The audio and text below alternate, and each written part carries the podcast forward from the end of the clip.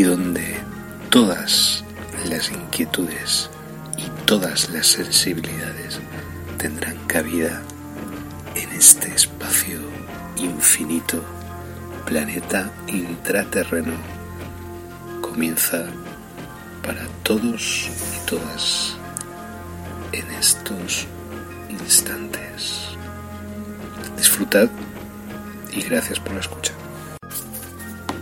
Bienvenidos al misterio en planeta intraterreno, donde todas vuestras dudas serán resueltas y donde todas las inquietudes y todas las sensibilidades tendrán cabida en este espacio infinito, planeta intraterreno, comienza para todos y todas en estos instantes. Disfrutad y gracias por la escucha.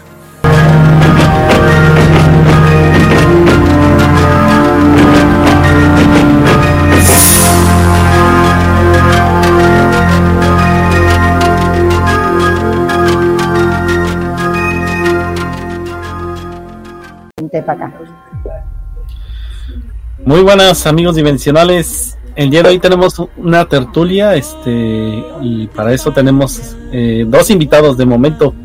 Eh, iba a venir una persona que ya ha estado en, estas tertulias, pero bueno, eh, le salió un, imprevisto. Y también Morgaine también este, iba a venir, pero bueno, tiene también cosas que hacer. Y Tati Méndez viene un poquito más tarde. Y bueno, vamos a presentar primero a los dos tertulianos que tenemos el día de hoy. Eh, como debe ser, primero vamos a presentar a las damas. Eh, Adriana Cuesta desde Argentina, ¿cómo estás? Hola Julio, hola chicos, gracias por la invitación nuevamente. Y bueno, y aquí tratando de ver, porque como sabes, no sé mucho de las razas, pero voy aprendiendo de a poquito. Así es, bueno, esto se trata de aprender y de, y de conocer y de intercambiar ideas también y, conocimientos también. O sea que eso es válido para, para todo el mundo. Y nada, pues bienvenida a esta tertulia. Gracias. Y gracias. Eh, desde Madrid de España, el doctor Rodríguez. ¿Cómo está, doctor?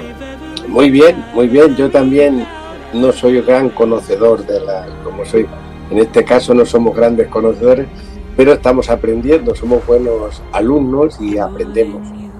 Así, que vamos a aprender y luego pues a dar nuestra opinión, que es siempre una opinión sobre lo que nosotros creemos de todas estas ratas que, dicen o que, o están aquí ya, por supuesto, yo creo que mm, están aquí ya. La mayoría de ellas creo que están.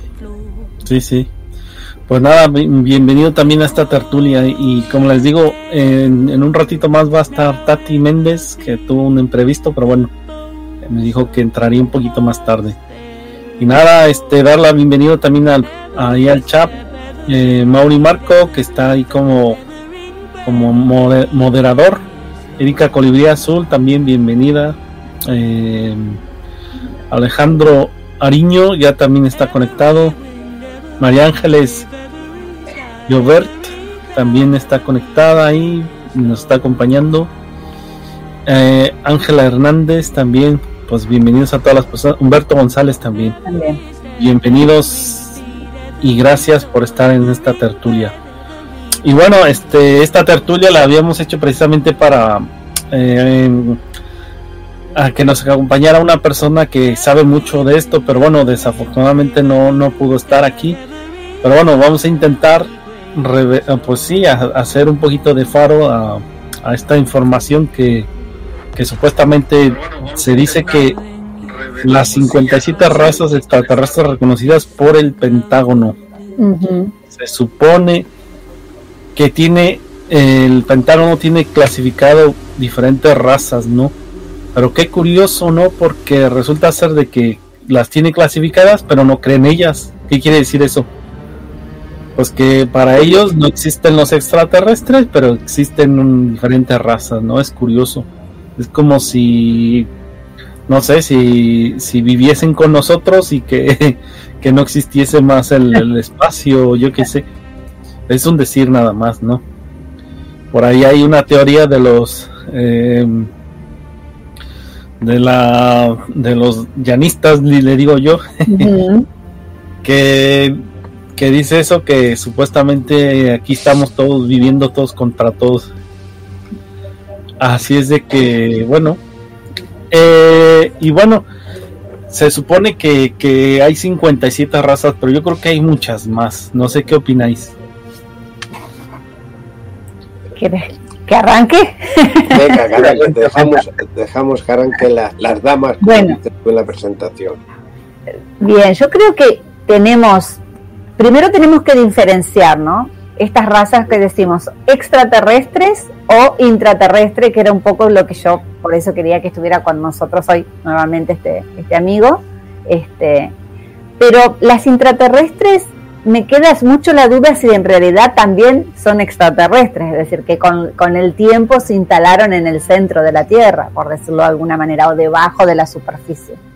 Este, sí. Y sí, hemos, a medida que uno va conociendo gente con esta experiencia, va viendo las diferentes razas que se presentan. Siempre vemos, Julio, que están, bueno, por supuesto, los pleyadianos, los arturianos, este, bueno, los orioninos, los Urma, eh, que son los que uno por ahí más cotidianamente sabe que están aquí, ¿no? Conoce, y, sí. Y conoce, porque bueno, los de Sirio, como en tu caso, o Marco, que sabemos que vienen de ahí, pero eh, su esencia. no, no es que Julio su esencia de sí. Porque si no, ya van a ser de todo así, uy, Julio es un extraterrestre. No, las esencias nuestras no son terrestres.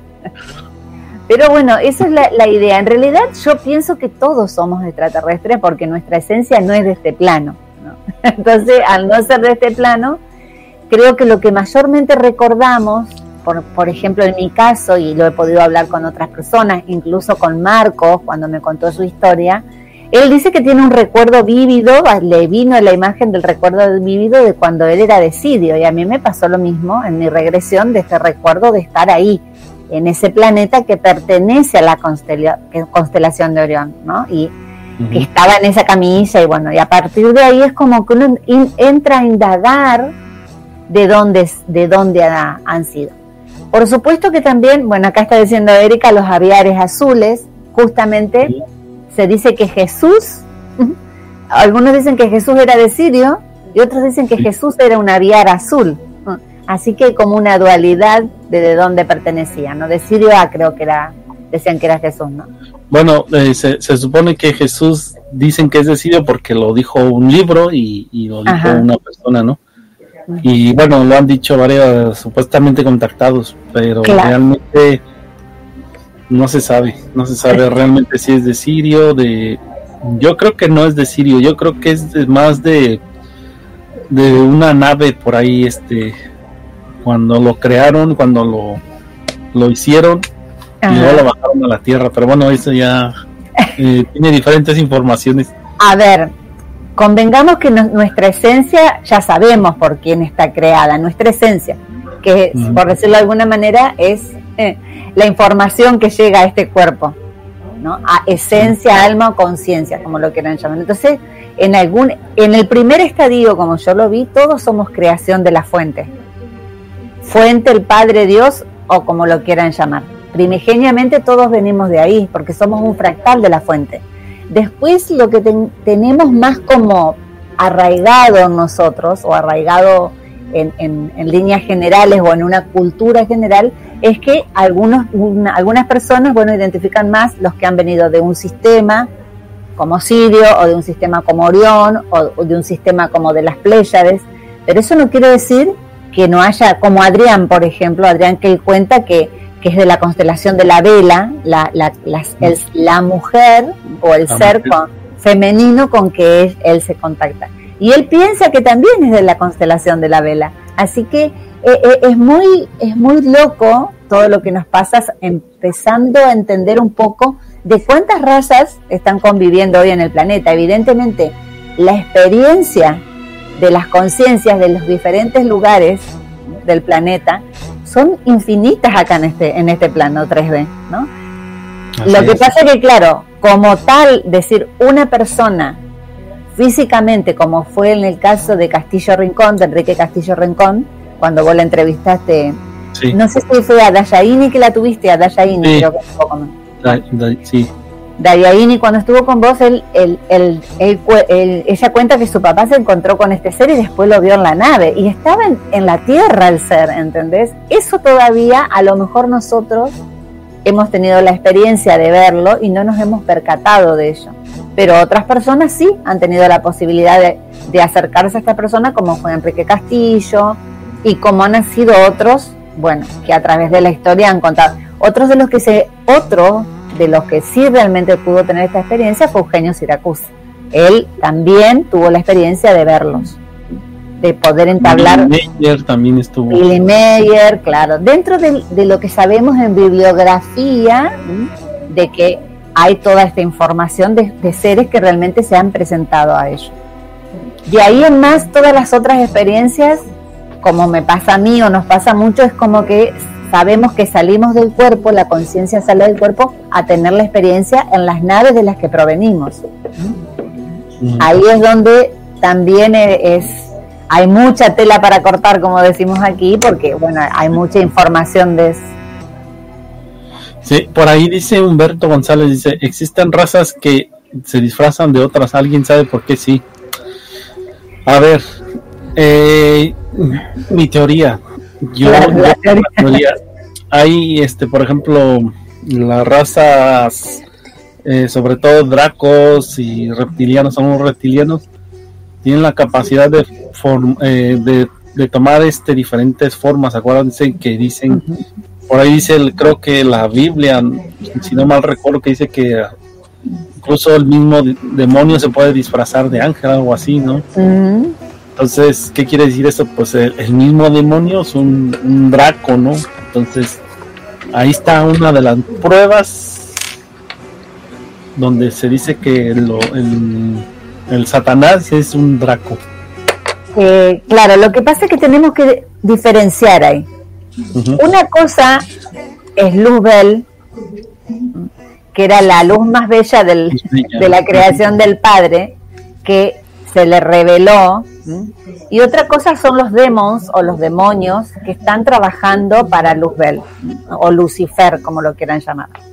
Pero en realidad tiene, es, es él es una creación de las creaciones más primigenias, las primarias que hizo, de las primeras que hizo la fuente, por decirlo, porque ellos son los creados en primera instancia que después crearon hacia abajo, ¿no?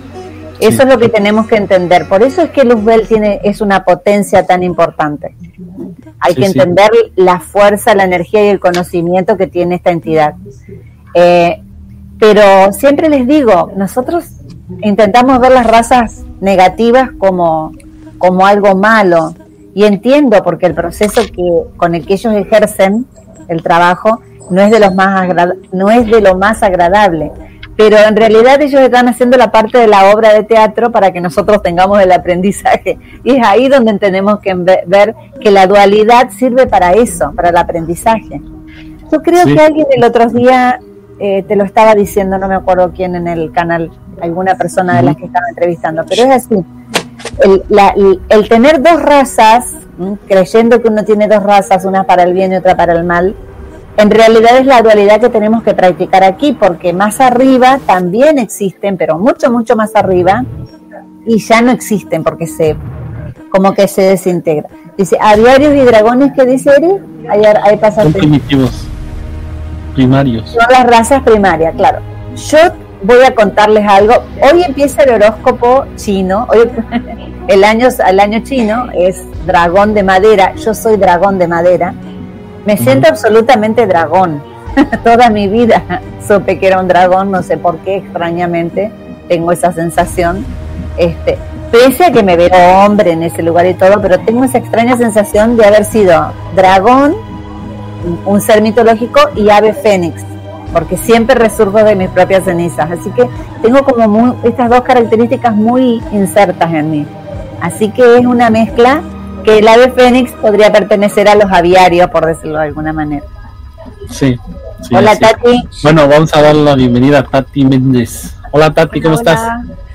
Bien, gracias, corriendo, disculpar el retraso, fue una visita eh, que bueno, pues surgió en el último momento y yo venía ya de camino de, la otra actividad en la que estaba y, bueno, pues como no siempre está aquí, es un amigo que pasó por aquí y entonces pues estuve con él un ratillo, pero me vine corriendo y que tengo directo. O sea, no, no, buenas noches, no es miedo, ¿no? ¿Miedo? No, ¿qué va? Tú imagínate, sí, yo creo que ha quedado claro que soy una kamikaze. Me pasa lo mismo que a Tati, ya no tenemos miedo. Aprendimos que. Es lo que yo me imaginaba, pero bueno, no. he querido confirmarlo. bueno. es, más, es más, don Juanjo, doctor Juanjo. En la semana pasada con Tiscar nos reíamos mucho porque le digo que yo tengo todo esto tan, tan masculino, ¿no? De esta energía tan. Sí, sí, sí. Y me dice Tiscar, me pasa lo mismo. Así que eh, no pudimos hablar todavía, ya no nos vamos a reunir, pero está esto tan tan del lado masculino con tanta energía y tanta fuerza que es difícil a veces controlarlo, por, por eso digo que yo me siento dragón y me siento así, muy... Sí, sí. tienes algo de, de, los dracos, vete tú a saber. Probablemente, no me cabe la menor duda que de draco, los dragones son dracos también, así que... Claro, sí, sí, sí. Así que bueno, pero... Me de eso me gusta volar, el tema de volar, los dragones voladores, esa parte en mí es innata, ¿no? Siempre estoy pensando en volar. Pero en, volar eh, en un avión o volar tú con algo. No, volar yo. Ah, eso, es que muchas veces lo de volar, me gusta volar, sí, pero en un avión, no, eso no es volar. Toda mi vida quise ser piloto. En mi época aquí habían empezado los liceos femeninos, yo no alcancé a entrar, se iniciaron al año siguiente. Quería ir a un liceo femenino militar mi padre era de Fuerza Aérea y quería, y cuando se inició yo ya estaba en segundo o tercer año, así que no iba a retroceder para ir a un liceo femenino. Pero toda mi vida quise ser piloto y, yo me subo al avión y es como, bueno, como que estoy en mi salsa, por decirlo de alguna manera, pero yo si me, me, quisiera tirar, me podría tirar en paracaídas, subirme al parapente, lo que sea, porque yo amo volar. Es una cosa lo contaba en el programa anterior, todo el, todo el tiempo me subía arriba de los árboles, arriba del techo de mi casa, y mi papá me decía baja, y yo le decía, no, yo quiero estar acá arriba. nunca, nunca es como, me es difícil enraizar, no, la tierra no es un, un plano del que me sienta cómoda. Bueno, pero tú quieres, eh, dices que tú quieres seguir aquí otra vez, ¿no? No, ya de esta me voy como comandante me voy como comandante. Ya, pero mm, yo tengo, yo creo que todos los que quieren irse son los que se van a quedar. En mi caso no, yo me voy. No, no, no, eso ya veremos, eso lo vamos a ver. Pero lo que te quiero decir que la mayoría de los todos los que quieren quedarse son al final los que se van. Lo que pasa, don Juanjo, al doctor Juanjo, eh, el tema es el siguiente que cuando vos querés volver a entrar, volvés a entrar al simulador, por decirlo de alguna manera. Y como esto es un simulador, es la decisión que vos tengas de volver a entrar al simulador para volver a, entrar al juego. En esta instancia yo, como no quiero repetir dentro del simulador, repetir nivel, por decirlo de alguna manera, en este juego, ¿entendés? quiero tratar de explicarle a la gente cómo funciona mi visión. Voy a tratar de salir definitivamente del juego que es lo que ellos me dicen. Nosotros todavía no tenemos real conciencia de poder elegir nuestra propia vida a vivir. Como alma, esencia, no podemos manejar todavía eso. Es como estoy de acuerdo contigo. Las conciencias en este plano todavía no están muy conscientes de que pueden salir y volver a entrar al simulador. La idea es esa, salir y de allá arriba decir, bueno, de nuevo, vengo para otra misión, la que quiera, en aprendizaje, la que quiera la fuente.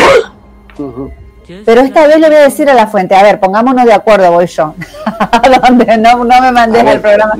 No, lo que te que a ver, ¿dónde voy a ir? Y, a ver si me interesa. a ver si me interesa. Yo, voy, yo preguntaré y diré, a ver, ¿dónde me queréis mandar? A ver, ¿me interesa? No, no, me quedo aquí otra vez. No quiero ir a otro sitio. Claro. A ver, ¿entiendes? Eso es lo que tendríamos que tener ese poder, diríamos, de decisión, ¿no? Creo. El problema, el problema de estar en este plano eh, es, es esta incongruencia personal que uno siente permanentemente, porque como sabe de dónde proviene y sabe cuál es la situación de ese lugar de donde viene, ya sea planetaria, política, económica, social, eh, amorosa, entonces como que la esencia cada tanto tiene un, requerimiento a irse, ¿no? A, volver a ese lugar porque siente que es mucho más ordenado que esto. Esto está en permanente caos. El planeta, un planeta de tercera dimensión siempre está en caos porque es para eso, para evolucionar. Pero al, saberse que proviene de ahí, que bueno, que tenés un sistema con una sola política, con un sistema orden, organizado, donde bueno, los lineamientos son así, donde las familias se conforman así, este, donde bueno, eh, el, eh, eh, está todos para todos, si vos realmente tenés, querés eso, ¿no? Está todo el servicio tuyo. Y, y, que todo es intercambio, no hay, no hay existencia de moneda, es un intercambio de energía. Entonces es muy complejo estar acá donde uno tiene que estar haciéndolo de otra manera, ¿no? Eh, y es ahí donde cada tanto la esencia dice, me quiero ir. ¿Te me quiero, ir? Sí, yo sí me quiero ir. yo me lo estoy pensando. Yo de momento no me importaría repetir otra vez, pero bueno, ya veremos. Bueno, veremos. No me importaría, a mí no me importaría repetir. Yo sé que todavía creo que no he aprendido todo lo que yo creo que debo aprender aquí.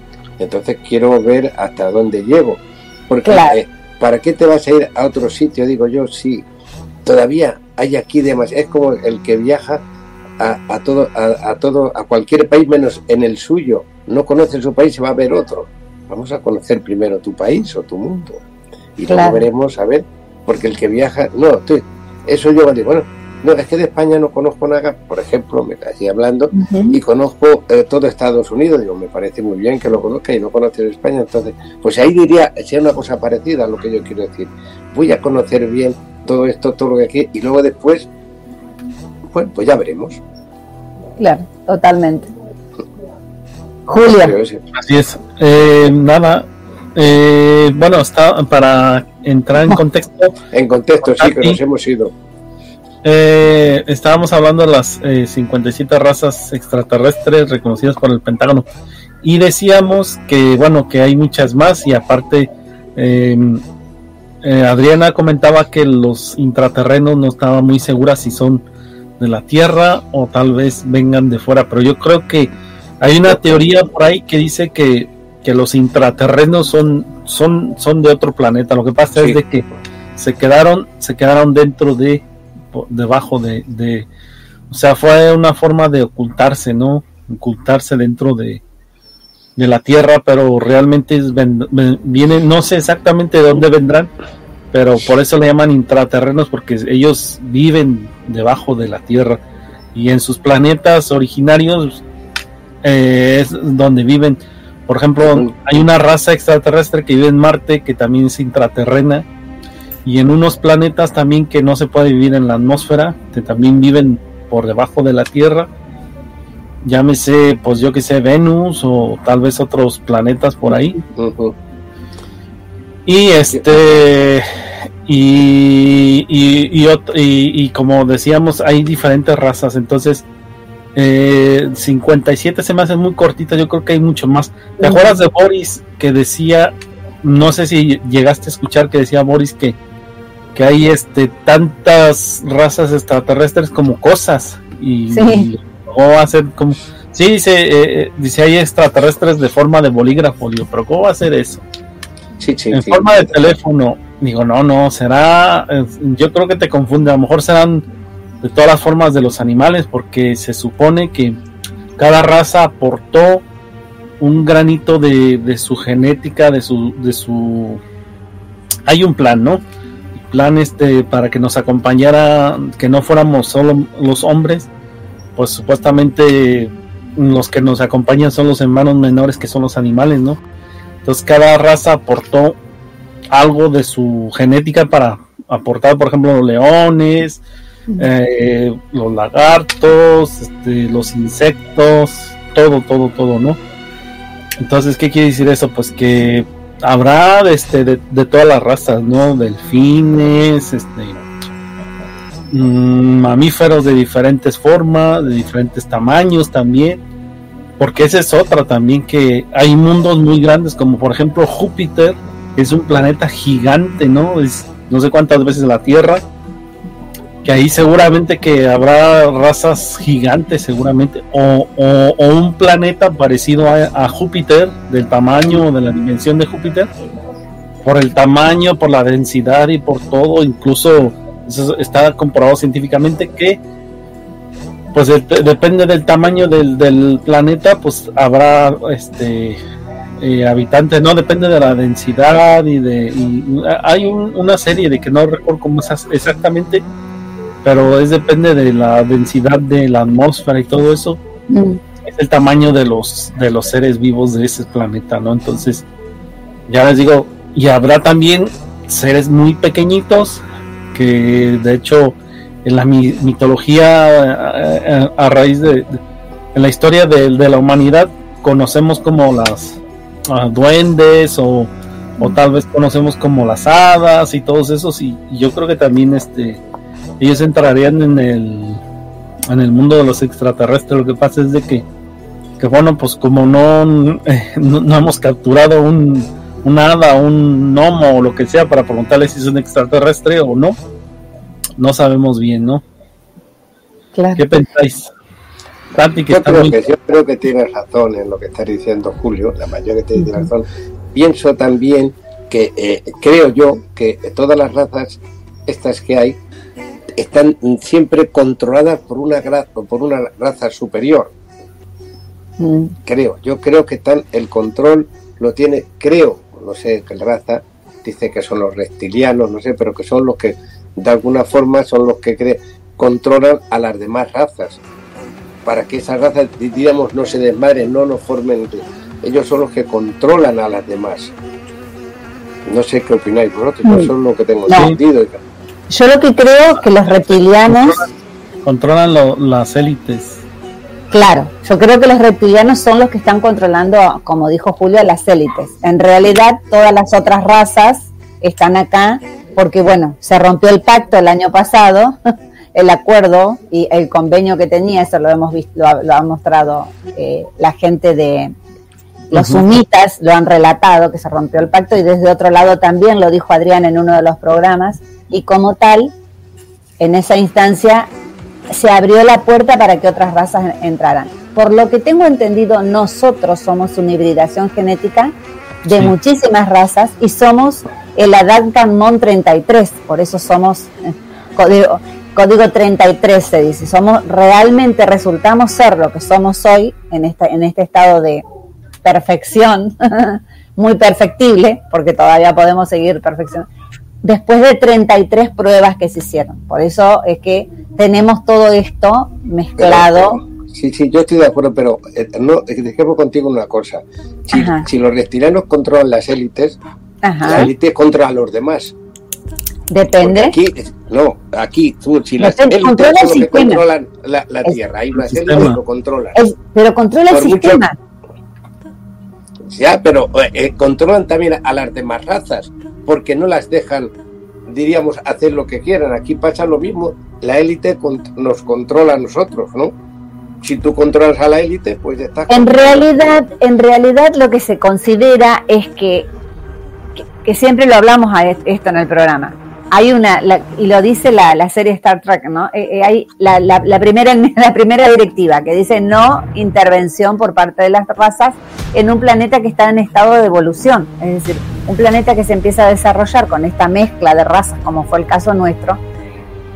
los primeros que vinieron al planeta cuando el planeta estuvo en condiciones de terraformarse fueron los lidianos. Y es muy probable que los lidianos sean los que se hayan ido hacia adentro de la Tierra con otras razas que también llegaron después, se hayan ido a la, cuando, ahí dijo Erika, cuando fue la explosión de Tiamat, sí, justamente, probablemente cuando eso estuvo por pasar es donde ellos se introdujeron para resguardarse. Pero después hay otras razas que han ido y han venido, han ido y han venido, han tenido intervención. Pasa que, claro, al formarse este pacto, la élite ha, ha, manejado con la conducción de los, como dice el doctor, este, ha manejado lo que se llama el sistema. Claro. El sistema en el que nos tienen inmersos y engañados, es lo que tenemos que entender. Nosotros estamos engañados en este juego que tiene un sistema. Y un sistema económico, un sistema político, un sistema educacional, un sistema religioso. El sistema funciona con todo eso. Es un programa. Cuando vos te das cuenta que estás en el programa es cuando podés empezar a manejar las cosas de otra manera. El tema es saber quiénes son los que manejan el programa. Bueno, más o menos ya sabemos quiénes son.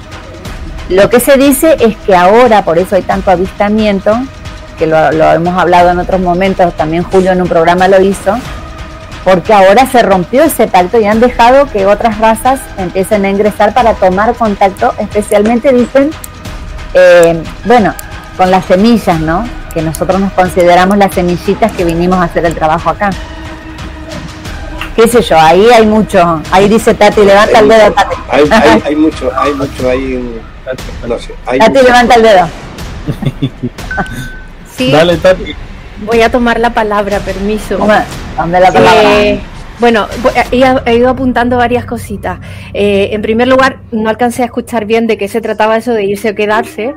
Eh, yo quiero decir si estaban hablando de la Tierra, que me parece primero que este planeta es maravilloso, es absolutamente increíble y nosotros los humanos no no somos conscientes de la importancia que tiene este planeta en este momento a nivel cósmico y a nivel eh, intergaláctico. Es absolutamente maravilloso. Y por otro lado, también eh, quería comentar, yo siempre he defendido la, el, estar aquí en la Tierra. ¿Qué cosa? Sorpresa. Ah, muy bien. Bueno, y entonces eh, también aquí va a ocurrir una cosa va a ocurrir una cosa de también lo que decíamos y estábamos hablando el otro día de abrirse dos líneas de tiempo. Bueno, voy a ir rapidito.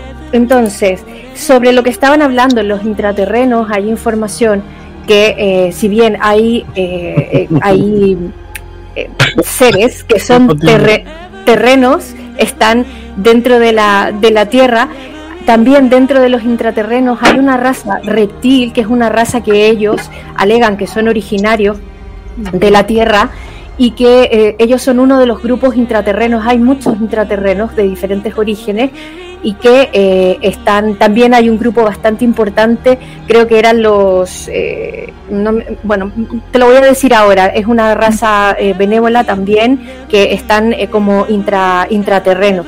Y sobre lo que estaban diciendo, quién controla quién, pues se supone que los Siakats, que son los Dracos, eh, son los que controlan a, las razas que podríamos decir que son como las más hostiles, ¿no? Dentro de ellos los reptiles. Y dentro de lo que ustedes estaban contando está la, línea de los reptiles, de los reptiles que eh, han luchado siempre por el dominio de la Tierra, que son los que controlan a una parte de, o a una, a una parte, una elite, una casta, pero luego están los cutulos, también los cutules, perdón, que son los que, eh, que también están allí en pugna, esas dos esos dos grupos, esas dos razas que son los que están. Luego, los que controlan a los que nos controlan serían los prosiones, que son de prosión, ellos son... Ah, los eh, prosiones.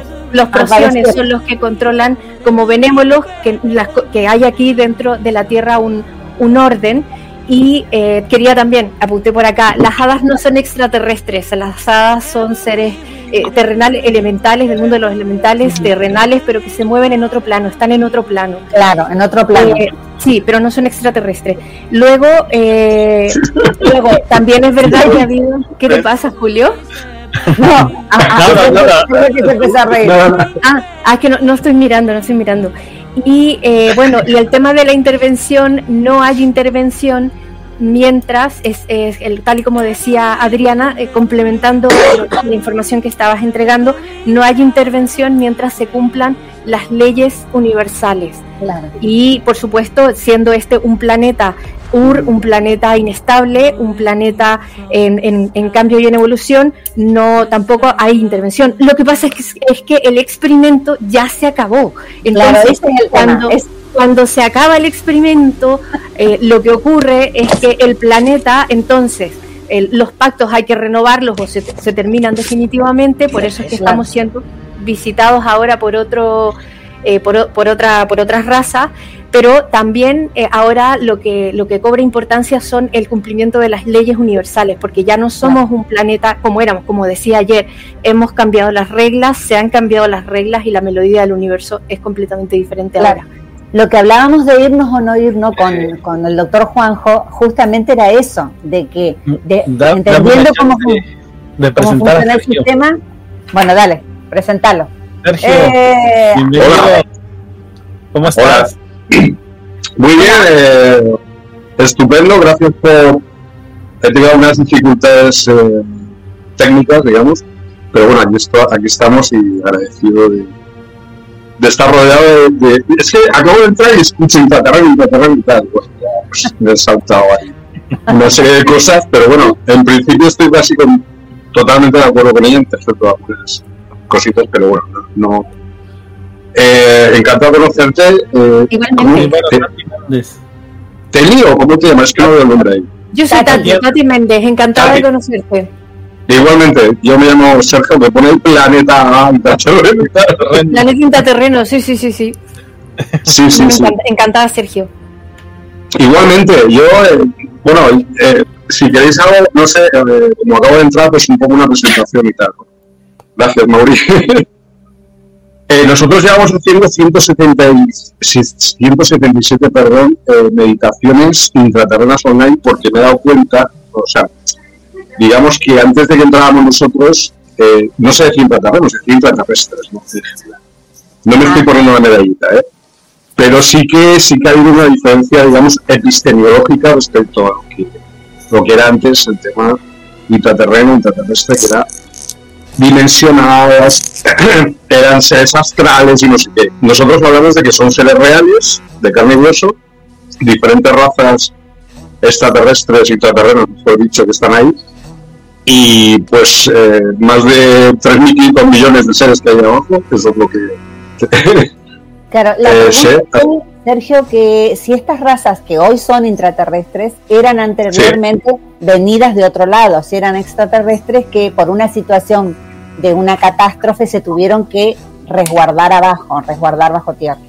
Bueno, es que hay de todo, o sea, realmente hay, una, hay solo una raza que se puede llamar original intraterrena, que se llaman intraterrestres, que digamos sería la élite de los intraterrenos. Aparece, por ejemplo, en la película esta de Matrix, cuando aparece la, la ciudad, esta Sion y tal. Pues sí, esa ciudad existe realmente, es una ciudad, pero de son seres humanos como nosotros, pero tienen la capacidad de, eh, de mutar y de, y de, aparecer como extraterrestres aquí en la superficie. Entonces llevan, yo sé que suena muy fuerte decirlo, pero miles de millones de años en este planeta. Entonces serían, digamos, la raza original de este planeta, esos claro. intraterrenos. Luego, refugiados, pues bueno, poslemurianos, posatlantes, pleiadianos, eh, reptilianos, por supuesto, aunque yo no hablo de razas regresivas, pero bueno, es evidente. Aliens grises, por cierto, también, que llevan aquí millones de años, aunque han ido y han venido, están siempre un poco. Ahora están muy fuertes. Inteligencias artificiales extraterrestres ancestrales, de las que yo pues, hablo más adelante. Y bueno, y otras razas como delfinitas, eh, mayas galácticos. Los mayas se fueron también a nivel intraterreno, quiero decir, no desaparecieron, sino que se desplazaron ahí a, las ciudades intraterrenas y hay de todo, hay ciudades intraterrenas, pues tipo así, pues como el Señor de los Anillos, ¿no? Así bucólicas, y un plan un poco ancestral, y luego hay otra serie de ciudades, pues muy parecidas a las nuestras, con coches, con semáforos, igual, lo mismo, pero ah, con tecnologías mucho más avanzadas. ¿Intraterrenas e intraoceánicas? Porque los delfinitas son intraoceánicos. Sí, claro, los delfinitas son intraoceánicos en su mayoría. Claro. Realmente hay más ciudades intraoceánicas que ciudades intraterrenas. Si, a... intraoceánicas he podido ver porque me llevaron ahí con, con una chica que le estaba haciendo un registro y era, como vos decís, una ciudad como la nuestra, con semáforos y vías, pero bueno, era más, por decirlo de alguna manera, impresionante, ¿no? Yo la primera vez que establecí contacto, de hecho, con, con extraterrestres, tal cual, fue en Brasil y fue una, una base submarina ¿no? de, de Entonces, que está enfrente de, de las costas de, del sureste de Brasil, ¿no? de lo que se llama el, estado de Río Grande do Sul. Y ahí es donde empecé a darme cuenta un poco de, de, de que en realidad pues hay miles de bases submarinas. Pero me he centrado más, digamos, en el interior, es decir, todo lo que son actividades intraterrenos clásicas, ¿no? Así, pues, como son ERCs o Estelos.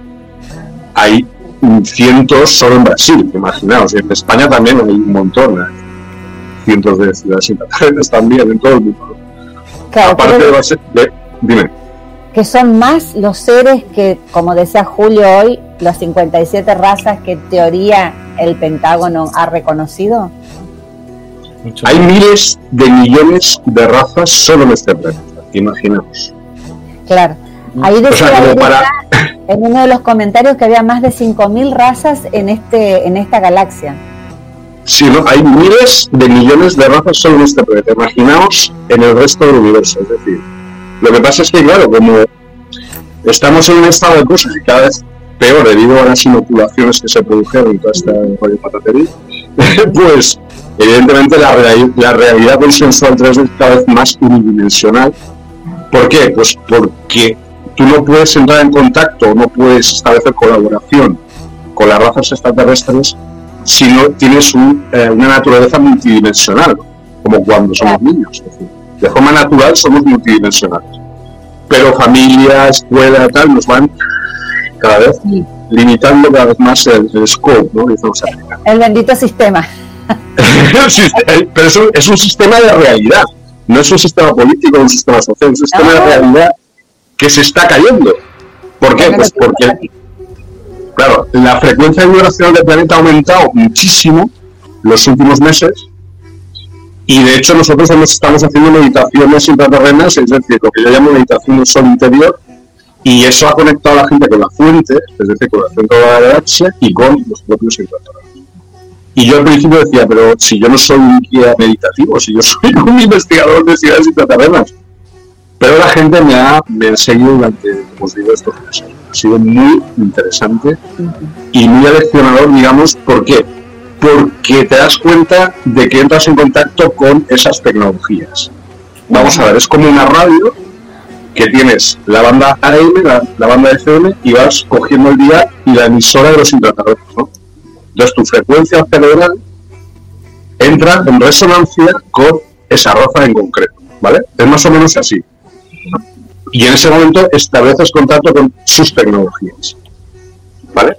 Claro. Y eso, y eso pasa con todo el resto de, de- de, digamos, de razas extraterrestres positivas con las que yo establezco colaboraciones. Sirianos, delfinitas, serpentarios. eh, serpentarios, son, por ejemplo, son reptilianos en apariencia, pero son positivos. Bueno, y ya está. eh. Simplemente quería hacer hacer esta, esta entrada así, no quería ser muy agresivo y disculpar un poco. ¿no? No, no, no te preocupes. ya sabes que, que no hay ningún problema. Eh, yo quería preguntarle al, al doctor eh, sobre las razas eh, blancas, la raza reptiles blancas de la realeza, de lo que dice Fernando, Sí, los draconianos, sí, ¿no? Te los refieres, ¿no? draconianos. eh, Esos, según, perdón, según dice Sí. Fernando, que es el que tiene contacto con ellos, ¿no? Él y su hijo, ellos dicen que esos son, diríamos, la élite también, son los que ellos controlan a los demás. Eso según, yo no tengo contacto con ellos, pero según he hablado muchas veces de este tema con Fernando, y él dice que ellos son realmente los que controlan a todos. Ellos nunca dejarán que en la Tierra o en cualquier otro país parece que pase nada porque ellos intervendrían. Si no, no intervienen nunca. Eso es lo que eh, de los que Por tiene decía- contacto. por eso Es decía que ahora, ahora hay una lucha entre, entre las élites. de- Claro, por eso, los- pero los siempre hay Platini, unos que son los las inteligencias artificiales extraterrestres Claro, y los, lo que tú dices, los reptilianos clásicos. Claro, que esos son los que son más malos, por eso están los Draco, los otros que son, parece ser, los que no dejan que estos eh, de algunas cosas se salgan con las suyas, de- de- porque esos están, son muy agresivos ante todo, ellos quieren, siempre son muy destructores de todo. Don Juanjo está hablando de los, de los dragones blancos, Sí, los que vienen de la- del lado de, mm. del los país dragones rojo, blancos, sí, sí, estoy hablando de eso, sí. del, del grupo que tiene el país rojo, por decirlo de alguna manera. La línea apar- aparentemente tiene de ahí. Aparentemente, como bien dice, no sé exactamente, aparentemente son de ahí, sí. Según, y, y esto digo según me cuenta eh, Fernando, que es el que tiene contacto con uno de ellos, que tiene un contacto de hace muchos años con él, desde que era niño parece ser. Sí, son, son los CIEC, los CIEC, los CIEC, ¿no? los generales. digamos. que parece son, como decía el general, el- los eh, eh, los que los dioses los que controlan un poco todo, vamos a llamarlo No, así, ¿no? a- además, hoy ha empezado el año dragón, según el horóscopo chino, y Sí, digamos va a ser un, es un año muy potente en cuanto a energía kundalini, o sea, Exacto. digamos, para establecer contacto con los dragones, con la raza dragón, porque ahí están los dragones o draconianos negativos, pero están los dragones positivos, digamos. Claro. Y esos, para establecer contacto con ellos, pues bueno, es un rollo pataterín de, de activación de chakras y de kundalini y toda esta historia, pero en realidad es muy... Están aquí, decir. Están Eh, No, aquí. bueno, aunque ellos quieran conectar contigo a este, ¿entiendes? Si Ya. no- Porque claro, es si tú no estás de preparado, Fernando. preparado, no, no puedes... No, no, eh, claro, no, claro. Yo por eso no entro en contacto, es Fernando el que entra en contacto Claro. con ellos. ¿Por qué ese año de dragón? Porque por eso me he puesto yo de rojo. Yo te, te he visto totalmente preparado. Vas a tener un año lleno de fortuna Exacto, por eso me he puesto de rojo. A mí, a mí me ha faltado ponerme ropa interior roja, pero sí. Esto te da, eh, a- acordaros siempre, y esto aparte de eso, cuando queréis tener energía, poneros Mm. rojos, vestiros de Sí, rojo. sí. Y eso Pero está no- todo- No todo el mundo puede llevar ese color. ¿eh? A mí, yo no. No, pues mal hecho, porque tú eres, tú a ti te interesaría llevarlo. Además, quién? tú ¿A? Sí, no. A mí sea, a mí me, cuanta más caña, cuanta más caña de metal mejor. Así me, A- mejor. Adriana, Adriana es que lo necesita, es que ella se le nota en la cara, necesita este color. El Ya, rojo. ya me estás Oye, escaneando, no. Me estás escaneando. O sea, no, no, No, hace me está falta. diciendo a mí porque a mí no me gusta el rojo y yo soy dragón de madera. Este es mi Exacto. año. Eso- Ah, sí, pues es, Claro, por este eso es tu año, ¿eh? claro, es lo que le acabo de decir, que lo ya me dijeron que necesita. este mi año. Pero, no hace falta que te lo ponga, te lo puedes poner por dentro, en ropa interior. Claro, claro. Menos, Ah. menos. El rojo tiene que ser, bueno, no sé yo si no mal no veo y soy La, el- la campera que tiene puesta para mí es color ladrillo. No, no es rojo, es rojo, rojo. Es rojo, es rojo. Es rojo, Yo, lo, que, lo, que, lo que he notado es un, cam- un cambio de vibración total al entrar este año. Claro. O sea, Ah, o sea hoy, hoy, Sí. ¿no? El 10 de, de febrero, es hoy, ¿no? Sí. Calendario gregoriano, y he notado un cambio vibracional bestial, o sea, es, es de golpe, ¿sabes?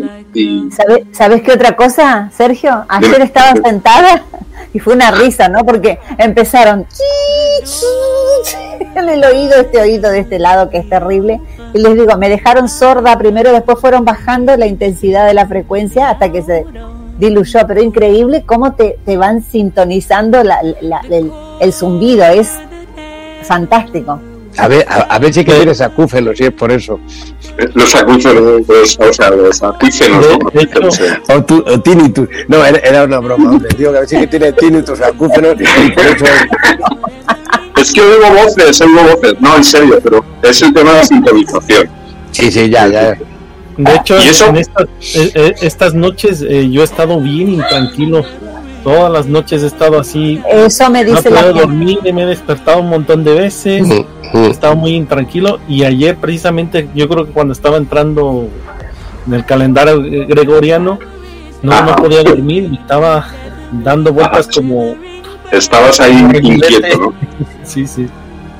No, es que estamos cambiando cada día, o sea, cada día estamos entrando en un universo diferente y realmente cuando es un universo diferente implica coordenadas completamente eh, no opuestas, pero diferentes de lo que hemos vivido hasta, hasta hoy. Quiero decir, quiero decir, nuestro planeta es una nave espacial natural y estamos viendo hacia zonas del espacio que nunca habíamos estado, aparte del rollo del acuario y todo esto. Entonces, lo que yo quiero decir es eso, que yo he estado los últimos meses con el rollo de la meditación y eso porque es importante, porque eso lo que ha hecho es ajustar esas tecnologías interiores que tenemos, externalizarlas a todo el grupo con el que yo he trabajado y concretar, digamos, esa conexión, porque es algo real, es decir, no es que yo la esté flipando, es que es real, que, se puede colaborar con los extraterrestres. Lo único que hace falta es llegar a la frecuencia vibracional de ellos. Sí, esa, esa vibración de ellos, claro. Entonces, los regresivos, pues que sabes lo que hay, una frecuencia vibracional muy bajas, eh, ya sabes. Pero los positivos tienen mucha riqueza de matices y muchas diferencias tonales, digamos, en cuanto a esas frecuencias vibracionales. Entonces, es muy importante y muy interesante el tema de la meditación, justamente la que practicamos nosotros y nosotras, porque permite esa sintonización directamente.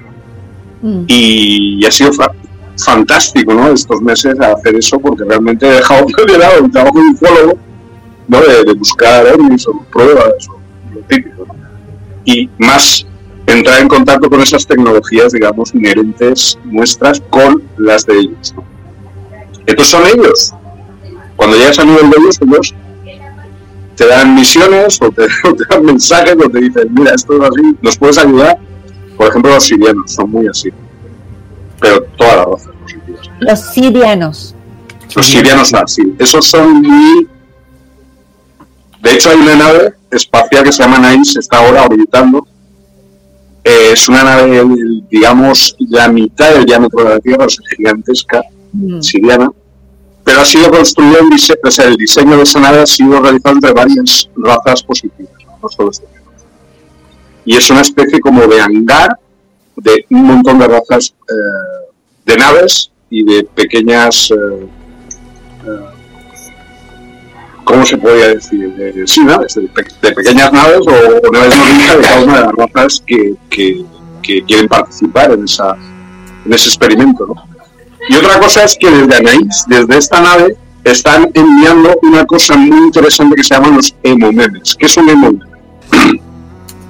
o sea, los sirianos lo que hacen es enviar mensajes emocionales a los seres humanos, de la superficie sobre todo, pero no envían un mensaje emocional en forma, por ejemplo, de una imagen o de, o de, o de un, olor, por ejemplo, que es está relacionado con la memoria, sino que envían directamente, por ejemplo, como un ser humano holográfico que ellos fabrican y que van dando por las calles, pero en realidad es un MVM, o sea, es un mensaje. Es que es un poco complicado explicar, pero es una tecnología que ellos utilizan y están utilizando en estos momentos. Además, con el rollo este de la realidad virtual, que, evidentemente va a ser un fracaso igual que las inteligencias artificiales, este año es el fracaso de todo eso. Y lo vais a ver ¿Por qué? Pues porque los intraterrenos nunca van a permitir que la realidad virtual suceda. Nunca. Claro. No porque... Dime. ¿Y estos em, emomen, emomemes? Emomemes, sí. Emomemes. Ah, emomemes. Emomemes. O sea, igual que un meme, que es, que digamos, una... Tú envías información sintetizada, ¿no? A través de un meme, es decir, a través de una imagen con música y y palabras y tal, ¿no? Como en TikTok, eh, por ejemplo. Pero ellos lo utilizan a nivel eh, emocional porque ellos se han dado cuenta de que las emociones son importantes. Quiero decir, los seres más emocionales del universo somos nosotros, los, seres humanos, ¿vale? Entonces a ellos les atrae eso, a todas las voces les atrae eso de nosotros. Entonces están intentando los sirianos sobre todo están intentando, eh, de alguna manera, ¿cómo, ¿cómo, lo puedo decir? No salen las palabras. Están intentando activarnos emocionalmente. No que nos retraigamos emocionalmente como ellos, porque son más fríos, sino que explotemos a nivel emocional. No sé si me estoy explicando. Sí, sí. sí, Quiero, quiero, decir que no tengamos miedo a explorar nuestras emociones. ¿Por qué? Porque estamos en la élite de las razas en cuanto a esa capacidad Está claro. de, de sentir. ¿no? Y eso es algo propio de nosotros, y es algo que nos envidian todas las razas. Claro, por eso hay algo, alguien que hizo la pregunta aquí, que es algo que yo hace mucho tiempo me vengo preguntando. Si en realidad nosotros no somos como el granero, por decirlo de alguna manera, de, de, de lo que sería la, una de la especie. No, sí, digamos, nosotros no somos los que conformamos posteriormente el resto de las razas. ¿Me entienden lo que yo les quiero decir? Sí, y aquí se hace toda la parte de, de- de- de la hibridación, de la experimentación, se saca un ser humano, independientemente digamos que que la forma humana, sí, la forma humana es la, la forma humana es la forma prototipo Claro. del universo. O sea, se ha escogido, se ha elegido escogido, como la que- forma prototipo. Se podría haber elegido a los Cthulhu, que son putos, cefalópodos. Claro. O se podría haber elegido, yo qué sé, a los draconianos, a los reptiles. No. Se ha elegido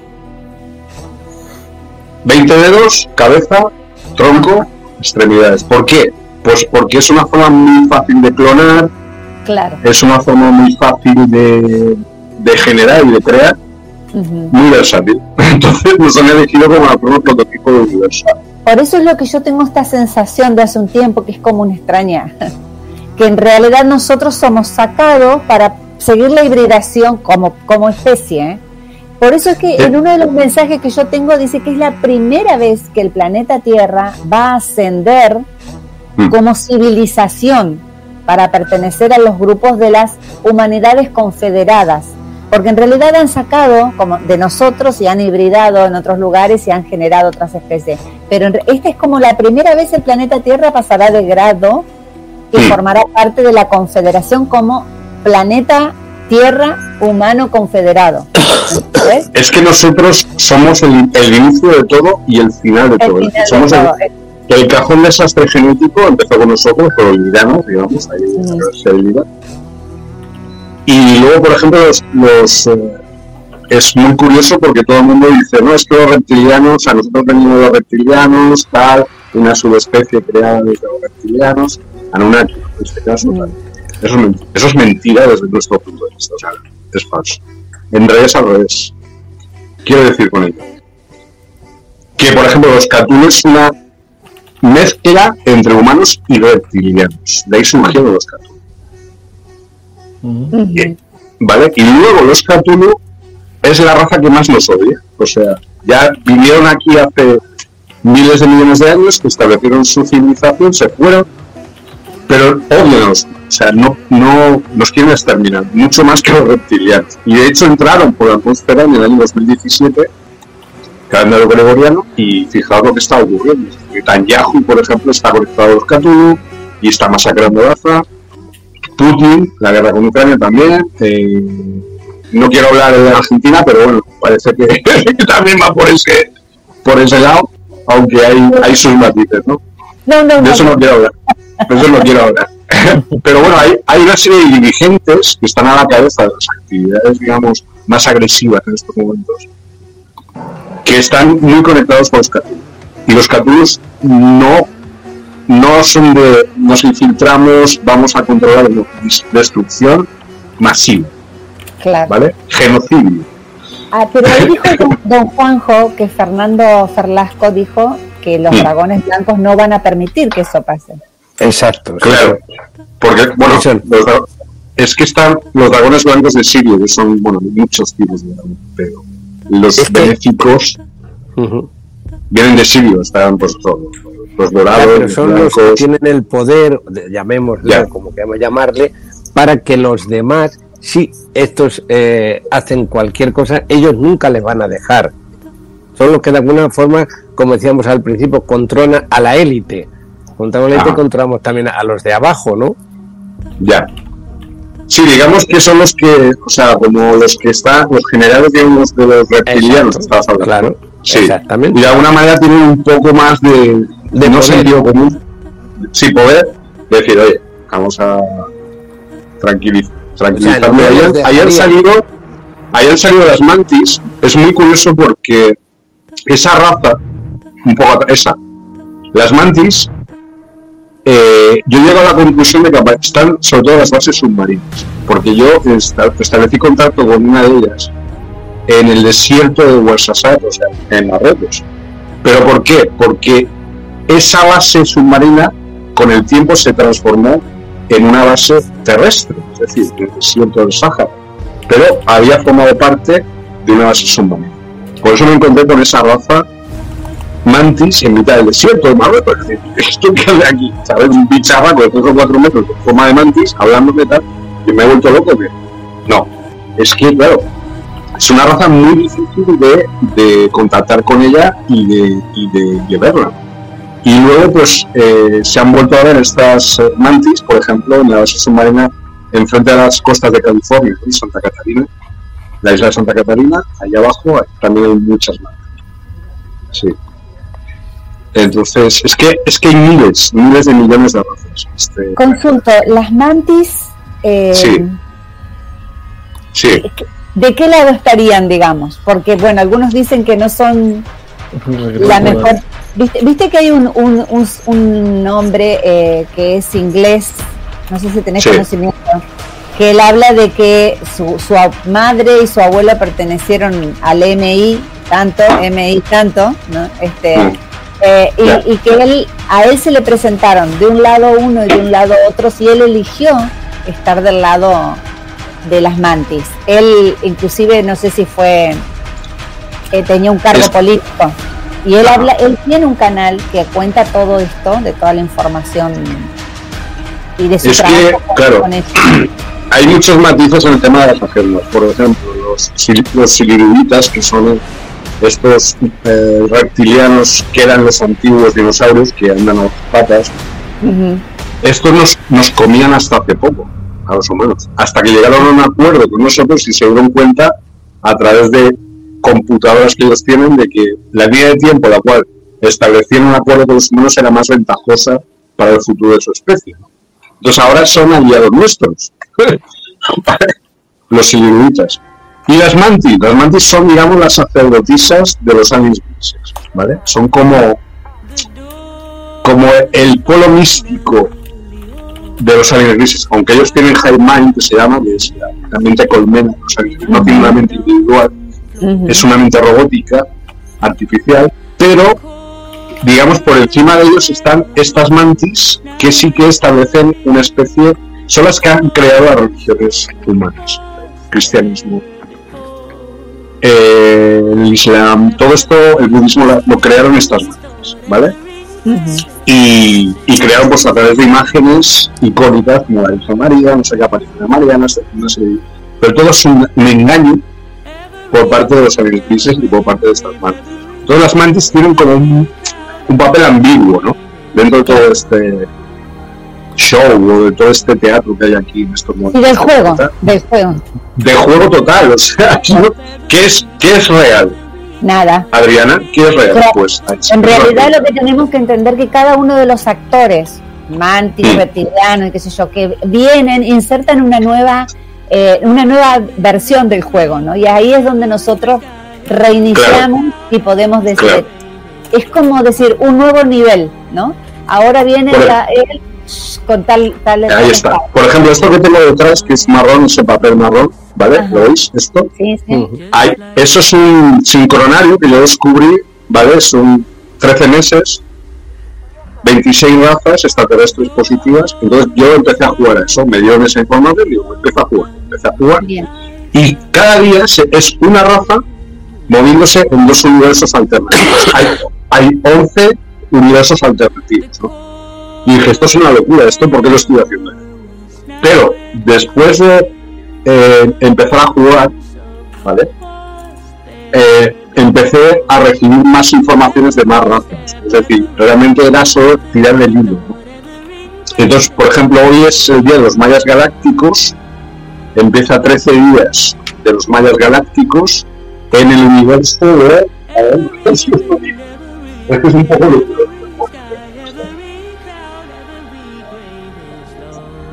Aquí. Eh, en el universo de la Escuela de Administramiento Mental de los Desconocidos, que es otra raza, dentro del universo de tiempo reverso. Es decir, ahora estamos en el universo de tiempo reverso. ¿Qué es el universo de tiempo reverso? No sé si habéis visto la película Tenet de Christopher Nolan. Me parece que sí, no. Que hay una guerra desde el futuro al pasado en que están enviando eh, armas en tiempo reverso. ¿Qué significa? Tú disparas, la bala va hacia, hacia, hacia ¿no? Sí, Entonces, claro, moverse en un universo de tiempo reverso no es fácil, porque o sea, va todo ah, en tiempo reverso. ¿no? Entonces, claro, yo sé que esto suena una locura, pero tiene su sentido después de una serie de experiencias que, que yo tengo. claro. Entonces, nada, después de practicar esto, pues más de 10 meses, 11 meses, hoy está, o sea, mm, estamos en el mes 11 de los desconocidos, que es otra raza. No sé si habéis visto la película Dark City Eh, o la, no, Sí. o la película Destino Oculto. Esta raza siempre lleva sombrero. ¿Vale? ¿Por qué? Porque, es, porque con el sombrero establecen contacto entre ellos ah, y son, son los que crean. la de Matt los- Damon. Exacto, además de esa, Esa Destino. Oculto. Entonces ellos controlan los, los portales y las situaciones de cada persona en cada momento. Cuando alguien se Claro. cae un café y luego encuentra a una persona, ¡ay, qué casualidad! Sé qué te viste en el autobús. No es casualidad. No, Está todo perfectamente diseñado por esta raza. así es como yo veo el plan, ¿entendés? Así es como Claro. funciona mi cabeza para ver el plan. ¿entendés? Así me lo van explicando ellos, por eso es que vos tenés coincidencia con algunas personas, eh, o- porque tenés que realmente encontrarte con esa persona y hacer el aprendizaje o lo que, como quieras entenderlo con esa persona. Y de ahí en más es donde vos decidís si sí o no seguir con esa línea de tiempo. Es, es, muy loco. es muy loco, es muy divertido, pero en realidad es muy trágico. Porque, o sea, trágico no, pero te das cuenta de que todo esto es como una especie de teatro. Totalmente. Imaginaos un teatro y pues las bambalinas, ¿no? Detrás de las bambalinas, detrás de la cortina, está esta raza. Pero hay muchas más. Sí, Y nosotros, hay gente como nosotros que estamos ahí en la- viendo el espectáculo, hay gente que está siendo protagonista y hay gente que está detrás como yo, con los extraterrestres. Estamos en un, en un, en un terreno un poco eh, complicado, porque tú no puedes explicar esto a la persona y decir, oye, que lo que estáis viviendo no es real, que es todo un, guion, Todo ¿no? planificado. exactamente. Está claro. todo planificado, exactamente. Entonces, claro, ¿cómo salir de la Matrix? no? Me- me dice mucha gente, es que yo quiero salir de la Matrix, yo quiero salir, quiero que me quites el vuelo. No es tan fácil. es decir, Ujú, realmente es, es práctico que salgas tú de la Matrix, porque claro, te puedes pegar un, Es- un, un- o sea, Un choque muy fuerte para tu mente, ¿no? Decir, Claro. eh, ahí hay un problema de choque no. con la realidad, ¿no? De, de hecho, lo- los que se drogan, algunos que se drogan, que usan cosas psi- psi- psicotrópicas o Sí.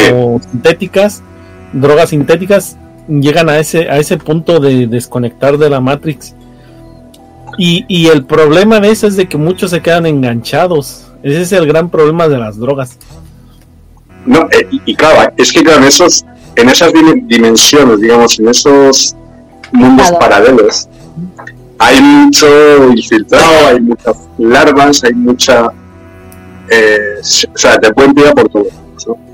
Luego hay tres, tres eh, sectores de la población que sí que salen de la Matrix, pero de manera eh, profesional, que son los militares, Ajá, los homeless, los que los sin techo, y los sanitarios. Es decir, estas- estos tres sectores saben perfectamente cuál es la realidad, porque están detrás, pero no necesitan tomar drogas para. porque están viendo todos los días el, teatro, ¿no? digamos. eh. Entonces, yo he tenido muchas entrevistas con homeless, con militares sobre todo, y con sanitarios, y son los que más saben de extraterrestres y de ultraterrenos claro. pero vamos, por, pero porque los ven. Ven eh, cuando hay un cambio de vibración o de frecuencia en la matriz, en la Matrix, ¿no? En la realidad consensual 3D, y entonces aparecen y desaparecen razas, aparecen y desaparecen incluso edificios, he visto yo, es decir, cosas muy raras. Entonces, claro, ¿qué es la realidad? es que ahí eso es Claro. la, Es que eso es lo que eso es lo que yo digo que va a pasar cuando se haga esta división de líneas, por decirlo de alguna manera. Es decir, hay, hay, hay gente que va a migrar con esta conciencia, con toda la información, pero hay muchas cosas que estaban dentro de esa información que van a desaparecer. Y a vos te va a parecer sumamente extraño. Chocante. es, como esto de, que vos tenés, ¿cómo se llama esto? Que vos recordás que había una propaganda que decía tal cosa y, decía otra la otra. O acá. Ah, sí, bueno, el, efecto Mandela, ¿no? El efecto Mandela. No sé si ustedes saben, yo tengo entendido que ahora, eh, cuando, cuando, vengan todos los cambios, quiero decir, una de las cosas que no van a pasar precisamente es que perdamos nuestra, nuestra memoria. Por lo menos, por lo menos quienes, eh, vamos a decir, se siguen ascensión, ¿no? Eh, quienes eh, siguen la línea del 3D, pues sí, sí que, mm, pero, pero quienes ascienden, no no van a perder, van a recordar todo, absolutamente Y, los que siguen en línea de 3D van a tener un, mini reset. Sí, eso tengo entendido yo, no sé qué saben ustedes, yo tengo entendido que sí, porque es necesario para la experiencia. Lo que pasa es que, eh, a ver, es muy difícil, la gente tampoco te puede entender esto, que estando en este plano, construir este plano de experimentación llamado Tierra, con todo lo que hay plantado acá, y desde lo físico, hay, ha, habido muchos otros resets donde se ha llevado a cero, por eso que cavás y encontrás muchas cosas abajo, pero en este estadio ya dijeron, ¿cómo vamos a destruir el campo de juego? no lo vamos a destruir, vamos a hacer nada más que un reset a nivel conciencia, a nivel cabeza, ¿no? De programa. Entonces va a haber cuerpos con, con el programa como cambiado y es ahí donde vamos a decir, si yo me acuerdo que esto estaba acá y ahora está allá, o, o, esta era mi hermana y ahora es mi tía, cosas así, ¿no? Muy locas.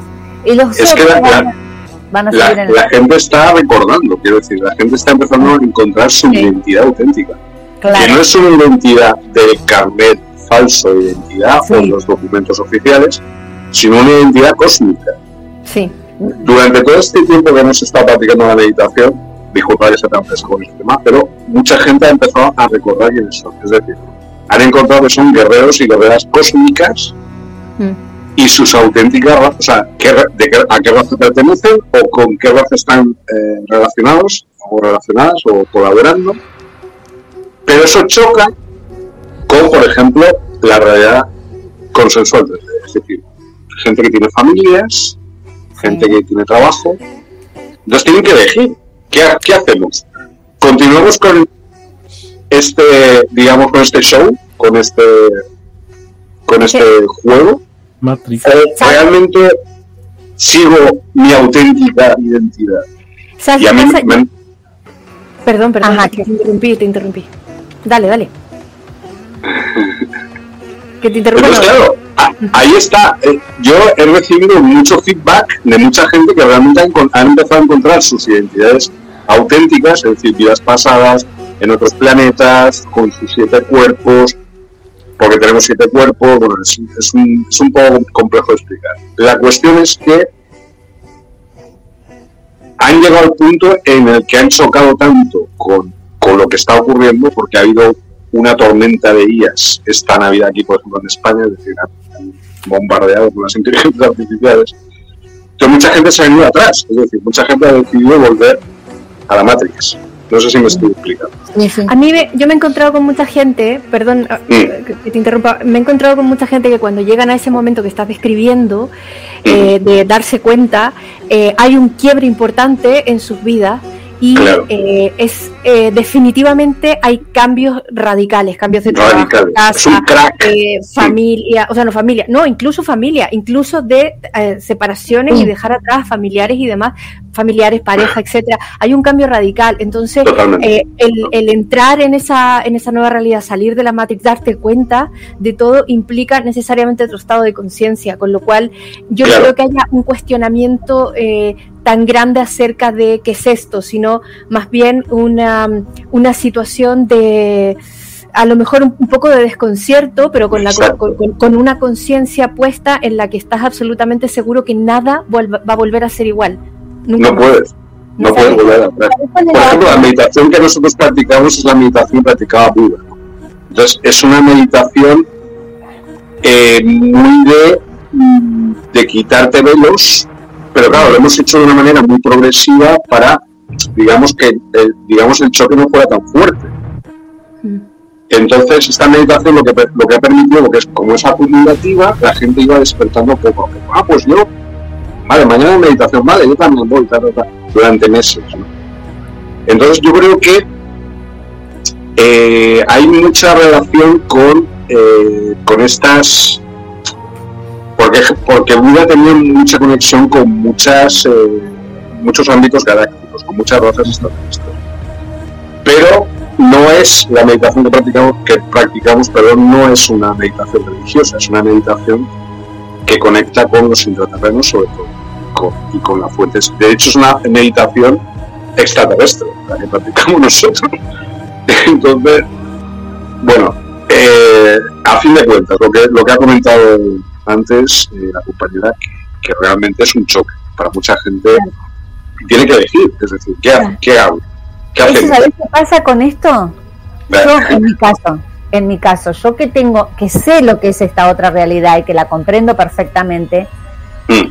compatibilizar, porque volvemos a lo, a lo emocional que hablabas hoy, ¿cómo compatibilizar? Porque yo hoy, hoy tengo la, la, posibilidad y el bienestar económico de poder decirme voy y reinicio sola en cualquier otro lado. Pero ¿cómo compatibilizo? las eh, emociones. Las emociones. las emociones es el, es el pegamento interdimensional que logra el milagro de saltar fuera de la matriz estando no. Claro. ¿Cuál es nuestro, nuestro papel como humanos? No es, no, es que la estoy flipando, levitando todo el día en ascensión en quinta dimensión y no me importa un carajo que por la expresión lo que pase ¿no? en, la realidad. No. Es decir, tienes que estar con una frecuencia vibracional muy alta para que no te no implicarte en los dramas que se generan, porque es un drama, falsos todos, pero está dentro del drama, es decir, tienes que estar dentro, dentro del drama. Dentro del drama, pero con esa, ¿sabes? Con ese regalo, esa frecuencia alta que te permite verlo todo en distancia, ¿no? No sé si me estoy explicando. Yo te entiendo perfectamente porque es lo que me pasa a mí. Yo estoy siempre, en, estoy siempre en este estado de estar arriba, por decirlo de alguna manera. En mi mismo temperamento es así. Yo, yo no soy una persona que me tiro abajo para nada. Tuve mucho tiempo en un estado de depresión hasta que empecé a entender. Primero fue la aceptación de, de qué era y a qué había venido. Y cuando fue, cuando pasó eso, como, viste, como, como así, todo se me solucionó. Entonces empecé a, ver cómo funciona, es decir, manejo el sistema, pero ahora me pasa esto, estoy en un estado donde podría decir, bueno, agarro mis petates y me voy, y chau, me instalo en cualquier lugar del mundo. Hoy, hoy mi cuerpo quiere y mi cabeza dice la montaña. Es como que necesito en un lugar así, en contacto eh, con los árboles, porque son, para mí es como increíble eso, con la naturaleza, los árboles y el misterio del bosque. No sé por qué me está pidiendo todo eso la, la, cabeza, ¿no? Por decirlo de alguna manera. Pero claro, tengo a mi hija especial, tengo a mi esposo y tengo mi vida. Entonces, ¿cómo hago para compatibilizar esas dos cosas, como dijeron ustedes? Este crack. Es que yo creo que ahí está el, el, el de la cuestión, o sea, ¿quiénes somos los seres humanos? ¿Por qué estamos aquí? Yo creo que es ese el papel. el papel es justamente porque mucha gente me decía, pero Sergio, yo no, o sea, yo no quiero esta realidad. mucha gente en la meditación me ha llegado a decir, me quiero de aquí, o sea, me voy con los intraterrenos, ¿sabes? Así, de veces. Yo he dicho, ¿no os dais cuenta de que nuestro papel es precisamente ese? Es decir, estás recibiendo la información desde la fuente o desde sol interior o desde otros lugares y estás al mismo tiempo armonizando lo que está ocurriendo hasta eso. si no estuviéramos nosotros, esto sería muchísimo peor. Imaginaos. Mm. Como el caos, que ya es bastante grande debido a, sobre todo a las sillas, pero fundamentalmente nuestro papel como humanos es estar aquí y luchar como humanos para mejorar esto. Porque, claro, si no, esto se va a ir a una línea de tiempo que no quiero ni imaginar. Entonces, claro, Ahí está el tema. Y ahí es donde nos están ayudando y colaborando con nosotros a veces positivos. ¿Sabéis? Es eso. Es, ese es. Por eso es tan importante no perder, digamos, el, el sentido del ser humano, es decir, no, es que yo hago meditación para tener poderes, para estar, establecer contacto con los extraterrestres y tener telequinesia o telepatía o una serie de cosas. No. El objetivo es seguir, o sea, ser un ser humano. ¿Vale? Y- Con esa, con esa energía nueva que tienes, con esa vibración específica, intentar sanar lo que está ocurriendo ahora. Porque realmente es terrible. O sea, estamos viendo una cosa que. que entonces hace falta mucha posibilidad.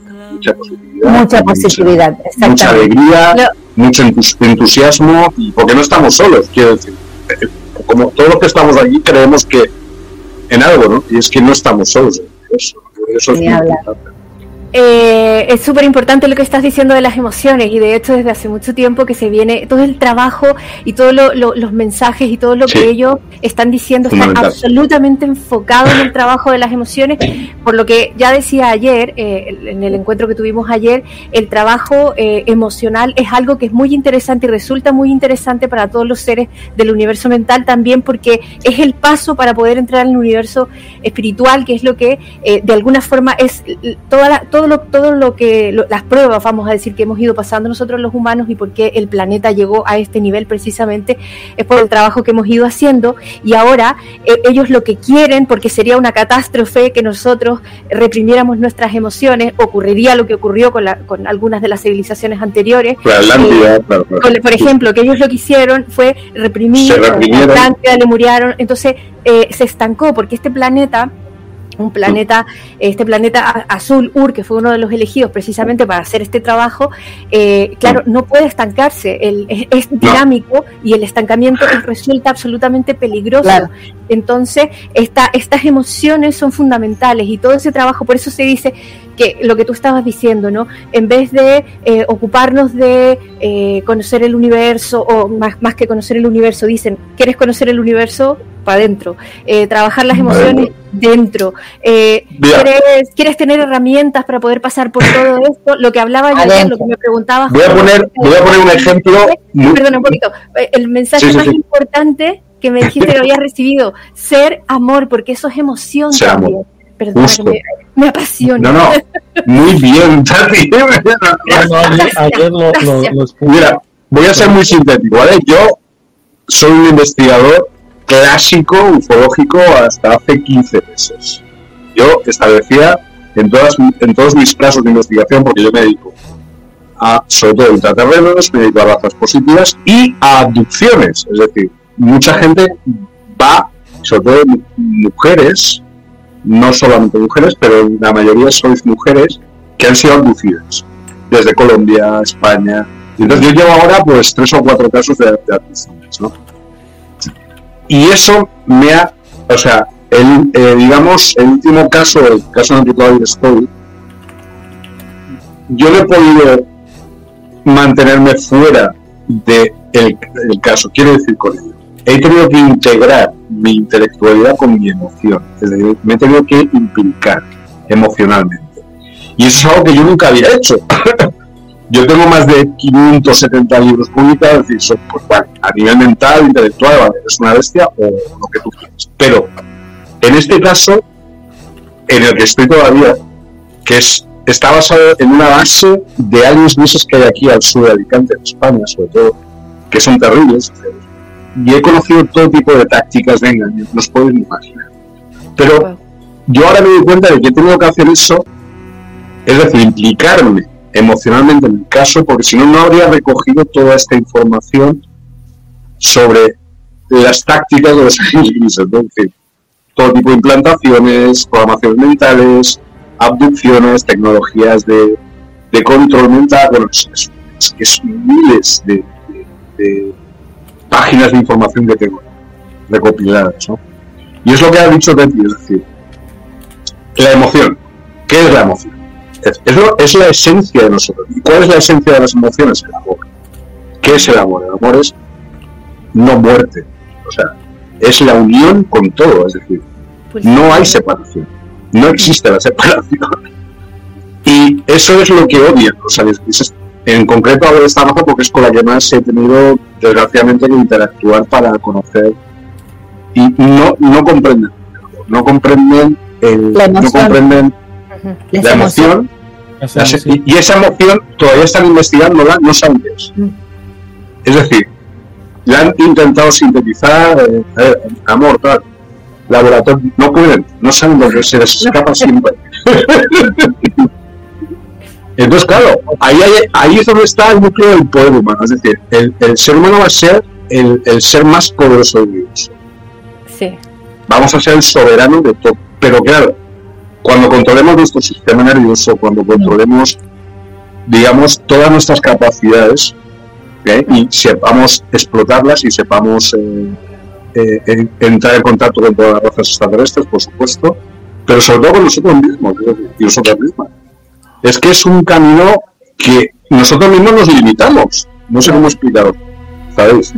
Entonces, la conclusión de todo esto es que es la. La emoción es lo que nos diferencia y nos hace ser lo que somos. Y es lo que realmente nos da información científica, información relevante sobre... Y, y todas las demás razas extraterrestres acuden a nosotros por la emoción. No porque seamos intelectualmente superiores, porque hay otras razas mucho más intelectualmente superiores que nosotros. ¿sabes? Entonces, pero las- en cuanto a emociones, no nos superan. no hay no hay ningún ser con la capacidad más que tenemos nosotros. Exacto. Exacto. Y Bueno, porque está- por, eso están aquí, por eso están aquí en este planeta, porque quieren saber qué va a pasar. O sea, qué va a ocurrir. Están todos alerta, están todos alerta. Están todos- A ver cómo se resuelve ¿cómo? este, este programa. Claro, hemos controlado a, a los, los- los planetas de los eh, Unitas, hemos controlado a todas las razas humanas, pero este planeta no lo podemos controlar. ¿Qué pasa aquí? ¿Qué, hay aquí? ¿Qué secreto Por eso, esconde? por eso en el plan cósmico se dice que eh, hemos roto la regla.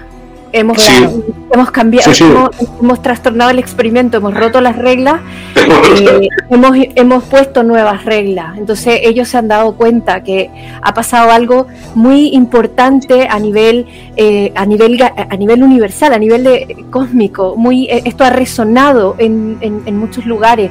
Entonces, por eso es uno de los motivos por los cuales yo digo la Tierra es un lugar absolutamente maravilloso en el cual no se tomarían tantas molestias si no fueran tan importantes y si el planeta no fuera tan maravilloso, no solo por sus recursos, Es que muchos vienen por eso o han venido durante mucho tiempo por eso, no solo por sus recursos, sino por todo lo que significa este planeta que ha revivido de eh, el- el- ha, ha- estado ha muerto dos, por lo menos dos veces y, ha- y No, tiene sí. una muchísimas veces, pero ha habido como un es reseteo. la Atlántida, Lemuria, Hiperbórea, Wakanda, Pero- la- Ah, los claro, Cthulhu. Hay, Exacto. hay 20 o Muchísimas. 30 civilizaciones que estamos investigando ahora anteriores a los Cthulhu. Claro, Imaginaos Claro, la cantidad de reseteos que ha habido Por eso nos encontramos OPARs, nos encontramos cosas así, porque hemos vuelto a renacer y llegamos al mismo punto infinidad de y veces. siempre volvemos a recaer en la misma equivocación, que es la inteligencia artificial o que es el maquinismo y todas estas.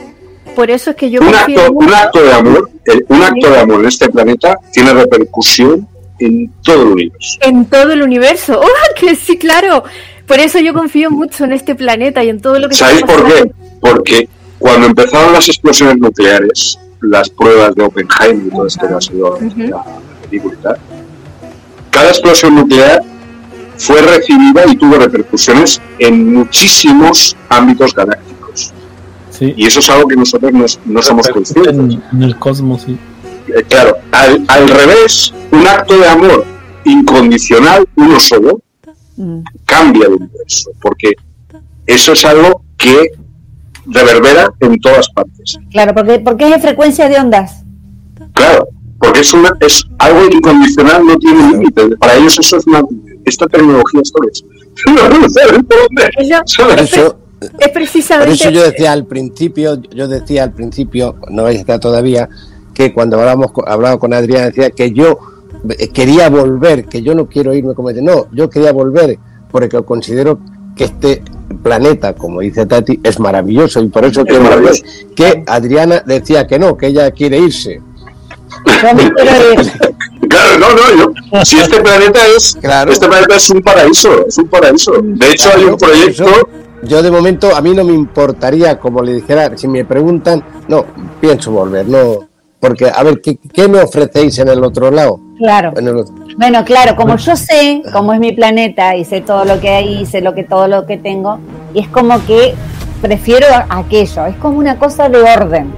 Sí, mira, pero, si el- no, pero, el- pero tu el- planeta es peor que este, querida. Pero mira, el trabajo, el trabajo, el trabajo, Tiene, tiene verde igual que este, lugares, agua igual que este, igual de bonito no, que este no. Pero mira, ese- agua, ese está mal, trabajo- Sí, no, tiene no tienen tiene- emociones. Hay planetas mejores también, pero bueno, eso. Pero Hay ese trabajo, ese trabajo personal que nos están pidiendo y todas estas dificultades que nosotros estamos teniendo en medio tienen que ver precisamente con las dificultades impuestas para nosotros poder lograr esa ascensión. Esto no, es, esto, esto no es eterno, esto no va a ser así, las líneas de tiempo se están dividiendo y, y- y sí, es cierto, hay, hay una parte que va a seguir y va a seguir en Bueno, lo mismo, pero luego hay no, otra parte. no La se Tierra, dividir, lo único, pero lo único Nunca que va a queda... desaparecer. lo único Tati, que queda de Esto la- no desaparece. No, claro no, que Es no que, desaparece. No, Olvídate único- de eso. Es que no, no, no desaparece. No, yo no, yo no he dicho que desaparezca. He dicho que aquí hay un tema con el tiempo, pero que no lo, el tiempo no es lo que nosotros creemos. El tiempo no es como lo concebimos. Eh, es, es- es muy distinto. para mí el tiempo no de esta existe. tierra. Por Por cierto, eso cuando yo trabajo con una máquina de medicina cuántica, no hay tiempo. Yo le mando un, un tratamiento a una persona a 10.000 kilómetros y llega en ese momento. Bueno, No hay, un- proyecto que se llama Betanova. Hay un planeta que se llama Betanova, que es 100 veces más grande que el nuestro, muy parecido a Suiza, realmente. Y resulta que ahí es donde están nuestros auténticos cuerpos. Ahí- somos eternos, es decir, somos totalmente eternos, es una vida eterna. Entonces, en Betanova, esto es como un, como un cuento, pero bueno, es lo que yo- hemos llegado a la conclusión con las meditaciones, ¿no? Dame de que en realidad nos aburríamos, nos aburríamos, Claro. entonces Ya me de- contarás de- cómo, sí. no, en serio, decidimos hacer un juego Claro. y entonces estos cuerpos que tenemos aquí ahora son avatares, es decir, son avatáricos, no son nuestros cuerpos originales reales, ¿vale? Entonces sí, pues más o menos un juego que dura unos 80 años, tal, entonces hay que pasar una serie de pruebas, de exámenes, tal, pero mientras están conectados con, el, con los pruebas y tal, ahí en Betanova, nuestros auténticos cuerpos. Entonces con esta meditación, yo sé que esto es un poco... Sí, sí, Pero tanto. totalmente. Pero bueno, es lo que yo he llegado a la conclusión, Sí, sí, sí. de que al meditar estamos conectando con nuestros auténticos cuerpos. Entonces, ¿qué ocurrió durante estas meditaciones? Cosas muy curiosas. La gente cambiaba. decir, La gente eh, de repente empe- empezaba a tener percepciones diferentes de las cosas, o a tener poderes eh, extraños, como poderes paranormales, como se les llama, pero en realidad son tecnologías inherentes a nosotros. ¿no? Y eso era por esa conexión con este, con este planeta, que en realidad es un plan cósmico para convertir este planeta, el planeta Tierra, en un planeta paradisíaco y que en el cual vivamos eternamente. Es decir, que no haya tiempo. ¿Vale? Entonces, claro, frente a este plan están todas las razas regresivas luchando para evitar que la gente sea consciente de que en realidad no hay nada imposible Mm. y están haciendo todo el esfuerzo que pueden para, para que para que, que seamos materialistas, pensemos en, en mañana tengo que pagar el banco, no sé qué, mujer, no sé qué, dramas que no ningún Ujú. Pero bueno, esto es una información que yo la dejo ahí, tampoco quiero que sea para que Bueno, eh, Sí, una, una pausa para la hidratación, como decían en el fútbol. Sí, muy bien. Este, no, quería comentar una cosa. eh, simplemente eh, está por ahí Gerardo Vázquez. eh, nos ha invitado, ah, bueno, al que quiera ir a su programa. eh, ya desde hace dos, se- dos semanas me, me ha dicho, pero como no he tenido la oportunidad de hablar, así es de que si, si nos queremos poner de acuerdo con Gerardo, pues ahí es este, ir a su, a su canal. Sería más o menos a la misma hora y tal. Así es de que ahí está ya el anuncio. Bien. Y otra cosa también que por ahí estaba Marcos Cruz que te mandaba a saludar, Sergio. Hombre, mi amigo Marco, ¿cómo estás? Bueno, ¿está ahí ahora online o...? Eh, eh, estaba en el chat, no sé si estará todavía por ahí. Si no, Marco. estará en, en- en- Marco ha leído, ha leído muchos de mis libros y es un, es un gran amigo mío. Aparte, además me trató, porque es psiquiatra, me trató entre dos o tres meses, ¿vale? Y es un, es un ser humano fabuloso, es, un- es una persona increíble. Y él está muy interesado en el tema de la base submarina que tiene en Tampico, enfrente de Tampico, eh, Amupac, que se llama esa ciudad. Y bueno, él está ahí en sus, digamos, asociaciones de ufología ahí en Tampico, en Tamaulipas, en México. Y Marco es un investigador muy relevante en estos momentos en todo el planeta. Marco es muy importante. Así que gracias Marco y un saludo. Hasta México. Pues sí, es súper interesante todo esto de las razas, diferentes razas que existen. Bueno, yo puse como pretexto este, las 57 razas extraterrestres supuestamente eh, reconocidas por el Pentágono, que es curioso lo que decía al principio, que es curioso que, que reconozcan razas sin decir que, que existen los extraterrestres. O sea, ¿Cómo se come eso? ¿Es, es, es un juego de palabras o no sé? Má- más velos, más velos. Y una cosa que había dicho Tetis, por ejemplo, los comadrecianos es una, es, son las, los duendes, las hadas, que, en bueno, la, conclusión a la que nosotros hemos llegado es que sí que eh, poseen naves espaciales y están efectivamente allá abajo, en ciudades intraterrenas. Cuando yo estuve en León, aquí en España, en el Las 2022, hadas. Las hadas. las hadas. Hadas, duendes, faunas, todo esto son los comaderecianos. Y es muy curioso que estuve en el Bierzo. El Bierzo es una comarca de León y ellos se llaman a sí mismos bercianos. Y qué curioso, comaderecianos, ¿vale? Qué curioso que es la zona de España donde más viviendas de duendes y de hadas hay en toda España. Entonces, claro, además hablan de, de- de ciudades intraterrenas, de cómo la gente establece contacto con él, incluso se casan con duendes y con duendas, ¿no? Y, y son pues lo que nos han explicado en los cuentos, pero poseen estas tecnologías, estas naves espaciales que les permite, y además son- es la raza que más aduce de niños o sea, a lo largo de la historia humana. Mm. Entonces, esa, pero esa es la, no estoy contradiciendo, simplemente es la conclusión a la que hemos llegado nosotros. Sí, yo, yo creo que también, yo he llegado a esa conclusión también que, que son, son diferentes razas. Lo que pasa es de que, bueno, eh, nos hemos llenado de, de historias, de mitos, de leyendas y de todo eso y, y los vamos entremezclando, ¿no? Nos vamos este, Pero es real. Como, como O los sea- fantasmas, por ejemplo, que decimos que si vamos una sombra que pasa o lo que sea, ella es un fantasma. O algo, una presencia, sientes una presencia y a lo mejor es un ser, ¿no? Es un... un- Yo, de hecho, conozco una comadereciana, o sea, ella misma mm, intuye que no es humana todo. Y os puedo asegurar que tiene todas las características de esta raza. Quiero decir, que, que claro, es que es un tema. ¿Qué, es, qué somos los seres humanos? ¿Somos híbridos o en realidad conviviendo con nosotros durante miles de años están todas las razas? Yo creo más esa segunda posibilidad. Y no nos hemos dado cuenta. No nos hemos dado cuenta de que somos en realidad un planeta colonizado por miles de razas. Sí. Y bueno, yo Ahí en el chat había una pregunta que decían, eh, no recuerdo quién, hablaban del chupacabras y de Ajá. Sí, del chupacabra, sí. algo de chupacabras y algo más preguntaron dentro de que qué tipo, si eran una raza o era una hibridación. Era una es muy, muy interesante eso porque yo ahora estoy muy, muy interesado, vaya la redundancia, en la criptozoología. La criptozoología que es, pues, por ejemplo, el monstruo de Gabonés, ¿no? que es un plesiosaurio. Todos estos seres, mamuts, lanudos, eh, dragones incluso, yo he visto un dragón, por ejemplo, volando en Brasil, con un tipo ahí encima, de igual que Bajo Juego de Tronos, o sea, y dije, pero esto que me he vuelto loco, no, era real.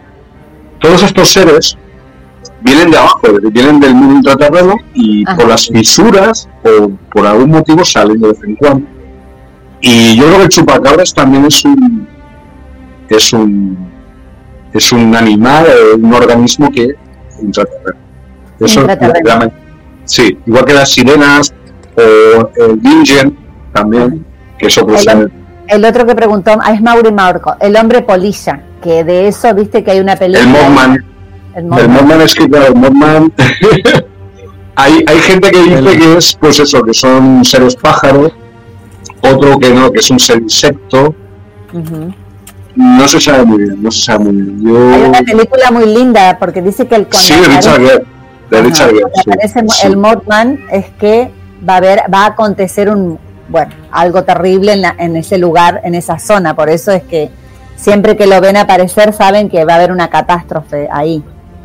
Es que, claro, ha habido mucha hib- hibridación. Por ejemplo, aquí donde yo resido, en, Liria, aquí en Valencia, hay una iglesia del siglo IX que se llama la Iglesia de la Sangre, ¿no? Y allá hay una serie, en el frontispicio, hay una serie de representaciones de seres híbridos, ¿no? grifos y este tipo de cosas.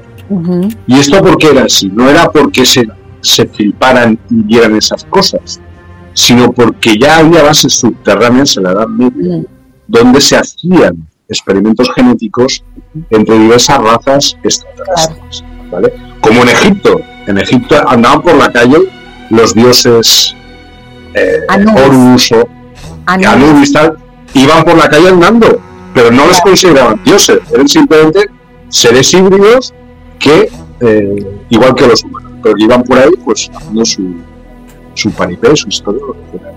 Claro. Y entonces, yo esto le llamo seres híbridos ancestrales. Pero bueno, en, en el caso de, de lo que hemos hablado, chupacabras y todo esto, yo creo que más que es criptozoología, es más de allí, de- del interior, ¿no? Del, del terreno, que hay de todo. Allí hay dinosaurios, hay dragones, hay mamuts Hay de lanudos, hay, todo.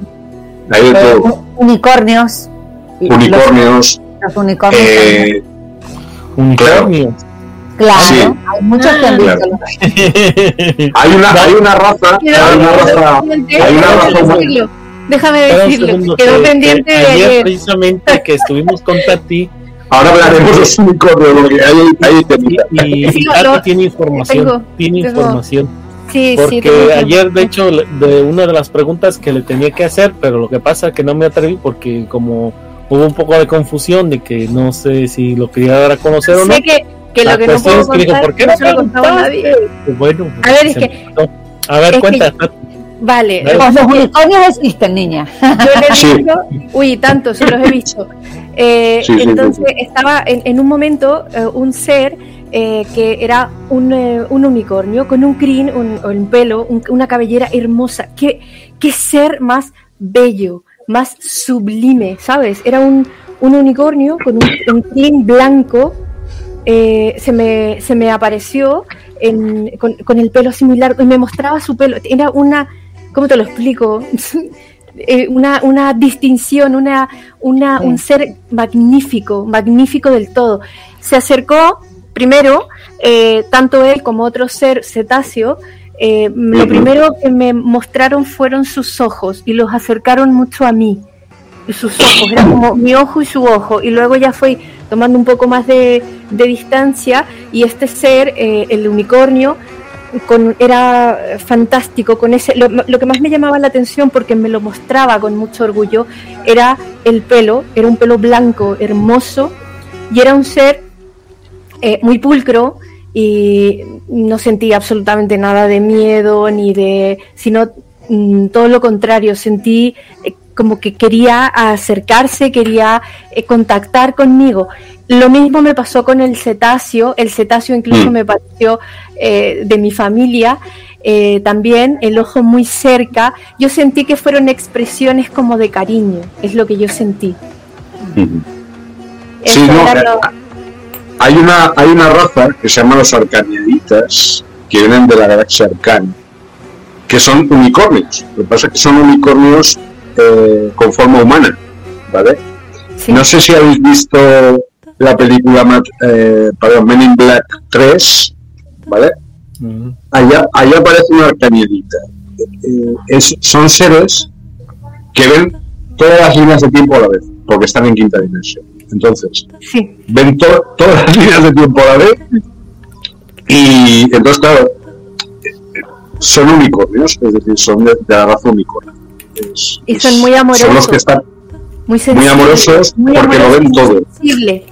Y muy sencillo. Sí, son como el, el, el del X-Men arca, Arcanidita que estás El, diciendo. el ese, que tenía, un- ¿te, acuerdas que tenía un gorro así tipo Sí. andino y tal? Para Hablaba- esconder. Hablaba muy suave, muy dulce. Sí, le daba, sí, tocaba a las personas y les hacía entrar en- igual. son reales, son Sí. seres reales. Entonces, eh, esos seres, como ven todo, todas las líneas de tiempo a la vez, pues vienen, están aquí para que escojamos la línea de tiempo más, más bonita, ¿no? La más positiva, ¿no? Y luego el, es el importante lo del ser cetáceo.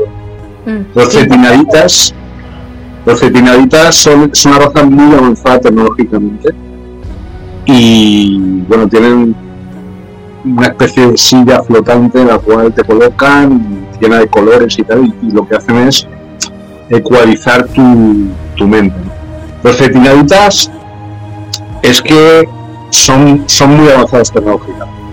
Luego hay otras razas como por ejemplo los ciguitas de la galaxia Cygnus que están dedicados más a las tecnologías de sonido, ¿no? Entonces eh, utilizan la música y el sonido para cambiar, digamos, eh, líneas de tiempo o para transportar tecnologías, etc.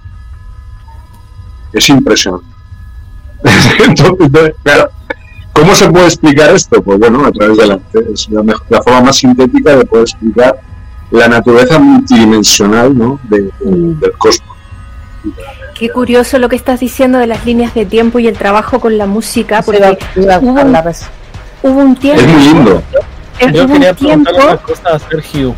¿Puedo decir una cosita, una cosita, por favor? Hubo un tiempo en el que Bueno, estuve durante dos semanas eh, trabajando en una en el astral, en unas líneas, eh, iba una nave en las en líneas de tiempo que había que eh, yo decía estaba editando líneas de tiempo. Sí. Sí, era bueno, eso me llamó la atención y me acordé a propósito de lo que estás diciendo. Perdón, Julio. Bueno, eh, yo quería preguntarle algo a Sergio. Sergio, este, hace no mucho tuve un, un sueño muy lúcido donde supuestamente me estaban contactando unos seres que decían que eran como más o menos como descendientes de mayas o, o de los mayas o tenía que ver algo con los Mayos galácticos. Sí, y venían de una, de una, eh, decían que era como una constelación que se creó a raíz de una explosión de galaxias más allá de, de, de Sirio, mucho más allá todavía. De hecho, creo que se llama Mayak, Maya con doble E, algo así. Puede ser, los, los mayas galácticos provienen de las Pleiades, bueno, de la, de la estrella Alcione, es su casa natal, pero luego se expandieron por el universo, es decir, entraron en muchas guerras y en muchas eh, aventuras, ¿no? digamos, cósmicas. Y, y bueno, es curioso que hables del sueño porque durante las meditaciones, debo, debo referirme a este tema, pero es, es, es fundamental nos dimos cuenta de que en realidad cada ser humano tiene siete cuerpos. Tenemos siete cuerpos. Entonces, cuando tú estás meditando, ¿qué ocurre? Que los siete cuerpos están como girando en, en un círculo alrededor tuyo. Cuando tú sueñas, no es que estés soñando o creando una realidad ficticia, sino que estás recibiendo un feedback de uno de tus cuerpos, ¿vale? Que está en un planeta o en una dimensión paralela eh, viviendo cosas reales. Pero claro, esta es una teoría quizás excesivamente revolucionaria. Entonces, claro, cuando, cuando estábamos practicando la meditación nos, nos fuimos dando cuenta que estos siete cuerpos recibimos feedback de cada uno de ellos y que incluso se pueden intercambiar entre sí. Quiero decir que llegamos a tal punto que cuando tú meditas es probable que uno de esos siete cuerpos se intercambie con el cuerpo en el que está siendo meditado. Porque, claro, cuando tú meditas, ¿sobre qué estás meditando? ¿Qui- ¿Quién es el que medita? ¿E- ¿Eres meditado o estás meditando sobre alguien? Es que es un poco complejo explicar. Quiero decir, los sueños, para ir más al grano, los sueños son un feedback de ese otro cuerpo o de esos otros cuerpos en otros sistemas planetarios. En realidad, en realidad, Sergio, que cuando uno medita, Lo- lo que, Lo que pasa, disculpa que te cuando cu- lo que pasa es que por la diferencia dimensional los sueños no son del todo claros siempre hay como Sí. ya lo sabéis los sueños son un poco no, eh, tiene como errores, ¿no? Hay cosas que no... Pero es por la diferencia. Ujú. O sea, en realidad, la, la, la- el feedback, o sea, la- el mensaje que nos envían esos cuerpos nuestros es muy claro. Pero por la distancia y por la diferencia dimensional, pues llegan un poco raros, ¿no? Sí, sí. Pregunto, sí. en realidad cuando uno medita lo que hace es sacar la conciencia de en forma despierta de este avatar. Es lo que estás haciendo. de alguna forma entras en un frame, entras en una, en una, en una- digamos que eh, nosotros tenemos la mente, ¿no? Y la mente está generada por ondas eléctricas. Cuando tú aumentas la frecuencia eléctrica de tu mente, estás accediendo directamente a otros sistemas de conocimiento a otras realidades. A la fuente. Vale. A la CPU Pero- madre digo yo. a la fuente, exacto. Y accedes a tecnologías. Entonces, hay tecnologías, como las que os estoy comentando, que permiten transferencia de cuerpos, conocimiento de mentes de todo el universo.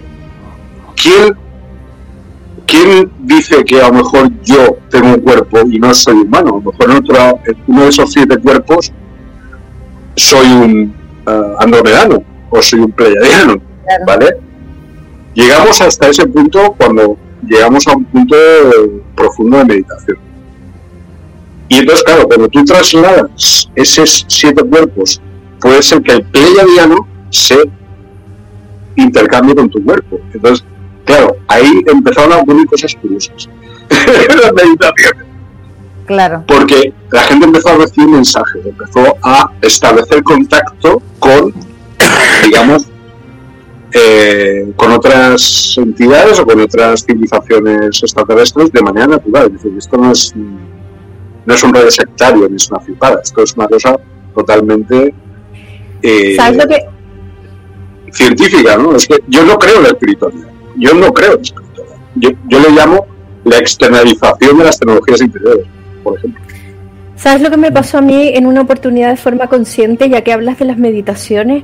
Eh, en una oportunidad estaba yo observando eh, otro tiempo mío y Sí. eh, me, me di cuenta lo que sentía, lo que sentía al mirarme, porque me decían, mírate, qué nombre tienes, cómo vas, etcétera, ¿no? Y resulta que en un momento estaba yo aquí en mi, en mi quehacer y sentí, sentí algo increíble, porque fue como, eh, empecé, me miré y empecé a, a sentir exactamente lo mismo que yo había hecho observando, estaba yo siendo observada por mí misma, observada misma, mí misma de otro lado, estaba yo siendo observada y me dio muchísima risa porque Sí. Claro. sentí exactamente lo mismo que me había pasado siendo yo la observadora. Fue muy curioso. Igual ¿Qué, que qué es, una- Sí, sí, sí. claro, de los qué es lo observado y qué es lo, obser- lo observador? o lo de los, o lo de los saltos en, en el tiempo, que es una cosa que también Sí. frecuentemente me ocurre. Claro. Eh, por ejemplo, que me pasó con un ejemplo de un libro, en el que ese libro yo lo tuve en mis manos cuatro años antes, cuatro años antes de que el autor lo escribiera. Que él mismo me dijo es imposible que tú lo... Y yo le dije, te lo juro, el libro, eh, yo sabía de qué iba, cuáles eran los capítulos. La única diferencia es que el libro, que es originalmente naranjo con letras blancas, que lo, lo, lo tengo aquí, yo lo vi blanco con letras naranja. Ese era el único cambio, pero cuando Claro. yo quise, este, cuando yo quise, eh, yo sabía, sabía exactamente, fui a comprarlo tal, y cuando eh, de repente fui a la casa de una amiga, me pidió el libro, se lo dejé, luego cuando se lo pedí me dijo que nunca le había yo dado ningún libro, entonces no quise discutir y dije me voy a comprar el libro nuevamente. El libro en, en la librería que lo compré no lo conocían, lo busqué en otras librerías, no existía, lo busqué por todos lados, no existía en ningún sitio. Lo vine a encontrar casi 20 años después aquí en Madrid, porque eso me pasó en Chile, y eh, cuando lo vi dije, ah, bien, no estaba loca, existía. Entonces Claro. cuando vi la cuarta edición, yo dije, bueno, no pasa nada, eh, ha pasado tiempo, ya seguro que tiene cuarta edición. Y no me fijé en el detalle de la primera edición, ¿no? Que luego yo fui a conocer al, al autor, me lo autografió y todo, le conté la historia, lo encontré muy increíble, yo no, yo no insistí con el tema, pero realmente yo este libro lo tuve en mis manos muchísimo tiempo antes y lo sé perfectamente porque hay un capítulo que, que, que, que había despertado mi interés. Este libro yo lo tuve en mis manos dos años antes de que, de que apareciera mi primera hija, ¿no?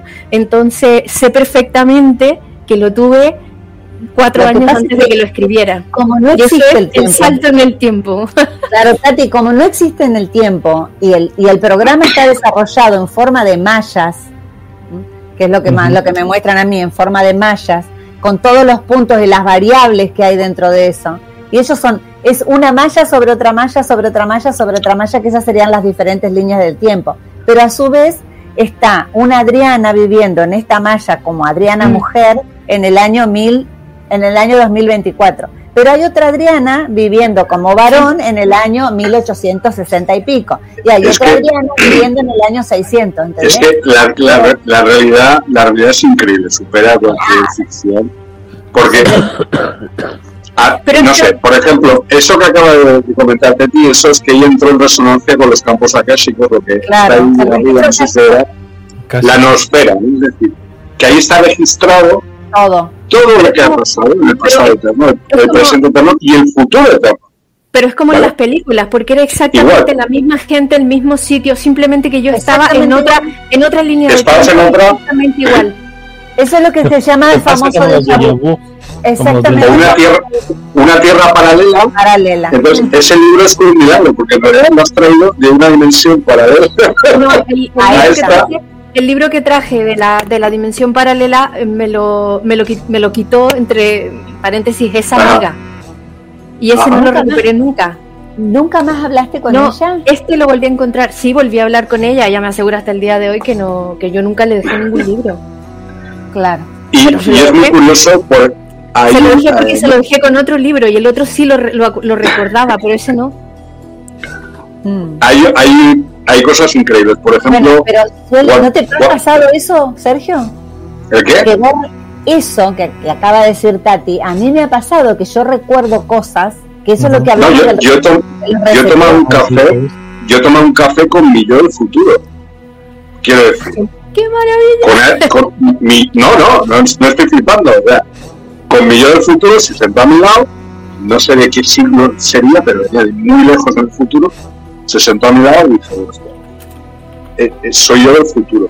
Quiero decir, la realidad no es lo que parece. Estamos conviviendo con muchas líneas de tiempo Niño, que se están cruzando y claro, me vino a dar un mensaje muy concreto. Pero eso, aparte de eso, los emociones de los que hemos hablado antes, la nave está ahí, lo que estos emociones tienen forma humana. Eso te Quiero decir, son seres humanos de carne y hueso, pero no son reales. Son proyecciones holográficas Ajá. creadas por esta nave siriana. ¿Para qué? Para que activemos nuestras emociones. Porque ellos están ahora completamente implicados en las tecnologías emocionales. ¿vale? Y entonces los memes no tienen forma de, de, pues eso, como los memes aquí del TikTok, tienen forma de ser humano de carne y hueso. Es muy curioso. Entonces Mm, podéis estar hablando con alguien y en realidad no es un ser humano, sino Real. una proyección holográfica mm. creada. Lo que pasa es que, claro, es de carne y hueso, por lo de carne y hueso, pero porque se ha adaptado a la realidad esta, que como sabéis también es una proyección holográfica en sí misma. ¿Sería como es- tu, como tu yo del futuro? Una poca así, una cosa así. Yo creo que po- podría ser un meme, el mi yo del futuro, sí. Podría haber sido un meme lanzado por ellos un poco para activarme cierto tipo de, de emoción, que en ese momento la tenía bloqueada. Claro. Yo, creo- yo creo que fue eso, ¿sabes? Eh, Y- Ser- Sergio, esto no produce el poder Es encontrar. una locura. No, pero, pero no produce eh, una paradoja. No, es que eso es mentira. Eso de que si tú ves a tu yo del futuro y tocas a tu yo del futuro, des- vas, vas a desaparecer, ¿no? Desaparecemos los dos. Eso no es verdad. No, no, no desaparecer, sino crear una paradoja. Ya, sí. No, eso, eso es parte pues, de toda esa propaganda academicista eh, de, de la ciencia academicista, que, que es así como funciona. Sergio, Para nada. Sergio, ¿y cómo fue y cómo fue la experiencia de estar contigo mismo? Esto supera cualquier cosa de hay que querernos a nosotros y darnos el tiempo. ¿Y te fuiste a tomar un café? Bueno, hay, hay una película que se llama Predestinación, que es lo mismo. No sé si la habéis visto. Sí. ¿eh? Que su yo del futuro, pero en este caso es mujer, se sienta a su lado, da igual, exactamente igual que mi persona, y empieza a hablar. Y él le cuenta la historia, y claro, se está dando cuenta que es el mismo que, que ha ido, eh, pero ha elegido otra línea de tiempo. En este caso no era otra línea de tiempo, era un yo del futuro a, a darme un mensaje concreto. Pero que hay clones, hay walkings, hay, eh, estamos conviviendo con líneas de tiempo alternativas y paralelas al mismo tiempo. Estamos conviviendo con seres, eh, por ejemplo, los pleiadianos tienen 3.500 años y están andando por nuestras calles, o 4.000 años. Y toman cerveza y hablan con nosotros y tal, pero son pleiadianos. Es decir, hay mucha riqueza cuando entras en ese terreno multidimensional. Claro. Y, y claro, ¿qué haces para no volverte loco? y que la gente no piense que se te ha ido la cabeza. Yo en mi casa escribo libros o hago programas y tal, pero bueno, en realidad eh, estamos en un punto, este, este planeta, en estos momentos, Eso lo que ha dicho Teti antes, tenemos una ventana de oportunidad para cambiarlo todo. Entonces, no os limitéis, liberad vuestra mente, es lo más importante, porque todas las razas regresivas quieren controlar nuestra mente. Toda la operación que ocurrió en el 2020, las inoculaciones masivas y todo eso, es- fue para controlar nuestra mente, porque es demasiado poderoso. Entonces, liberar vuestra mente no hay nada imposible. nada. Entonces, claro, es lo opuesto a lo que nos, quieren hacer creer desde el complejo militar industrial. No, aquí nacemos para trabajar, no sé qué, ¿qué somos esclavos? No, somos seres muy poderosos y, y tenemos que empoderarnos y coger la espada ya. Hay que cogerla. hay que hay que hay que tomar el poder. No sé cómo explicarlo, es que no sé cómo. Claro. Yo, yo, por ejemplo, veo la situación política aquí en mi país, en España, y digo, pero, o sea, ¿cómo puedo expresar? No me creo nada. Es todo como, no sé, una especie de- Recuperar el poder personal. Sí, de bucle, se retroalimentan a sí mismos, pero no os dais cuenta de que ya nadie cree en vosotros. Claro, ese es, ese es un tema. Acá también pasa lo mismo, en el proceso de bucle. Allí debe ser muy parecido, ¿verdad? Ese proceso de desimplantación masiva Mm. de la realidad. O sea, Sí. es claro, es que es, es muy escandaloso. O sea, nos roban todos los días energía, dinero, etcétera, y encima les votamos. Mm. Mm. Quiero decir, o sea, y bueno, lo que nos hicieron y toda esta agenda eugenésica que están practicando, es decir, que van a por Claro. nosotros, que no, no nos quieren. A ver, dentro de esto, Sergio, Tati, Yo sé que es fuerte, ¿eh? yo sé que es fuerte eh, esto. Dentro de esto, Sergio, Tati, y bueno, en función de lo que yo también he visto, este, Mm. la línea de tiempo, ¿qué, qué ven Ya. de esta línea de tiempo? ¿Es- ¿Ven una línea de tiempo favorable? Para que la gente no se vaya tan desilusionada. Ay, se le cayó el teléfono. Se le caído. No, no se me ha caído, es que me- eh, este, aquí eh, tengo el gato, ¿no? un visitante, es que tengo un visitante. El gato quiere, hablar, quiere hablar. Quiere que Es que no, he comprendido muy bien tu pregunta, Adrián. Pues dentro de esta- estas líneas de tiempo, eh, yo sé, Sí. yo veo, tengo una visión de lo que es la línea de tiempo que me mostraron en mi caso, ¿no? De algunas cosas. Pero dentro de las líneas de tiempo que ustedes tienen, concretas así que han podido ver, o, o este yo del futuro, sí, que te, te vino a visitar y te contó algunas cosas. ¿Ven una línea de tiempo positiva para el planeta, aparte de esto que sabemos que, bueno, los que Yo- quinta quinta, los de tercera a tercera y, y la mar en Yo te- vale, yo personalmente puedo decir que, bueno, he tenido unas experiencias muy fuertes las últimas semanas y yo creo que ha sido todo un poco para dar un poco de aprendizaje respecto a pues una serie de experiencias que yo tengo que vivir en el futuro, personalmente, ¿no? Pero no solo personal, sino colectivamente. Quiero decir con ello. Y ir empezando a comprar alimentos no perecibles, ¿vale? Ir comprando pasta, arroz, latas de conserva, porque algo va a pasar de aquí a muy poco. No sé si un mes, dos meses, pero algo va a pasar muy poco. Claro. ¿Vale? A ver, ujú. Luego, eh, a nivel planetario. a nivel planetario, a nivel Planetario. sí. Uy, a nivel planetario. Ento- Sí. Entonces, en 2020. ¿cómo? Más fuerte, más fuerte. más fu- pero, pero la segunda parte, pero más fuerte. De hecho, Pero en realidad es- es por esto. Tiene que ver con esto. Con la pela. Mani, mani, mani.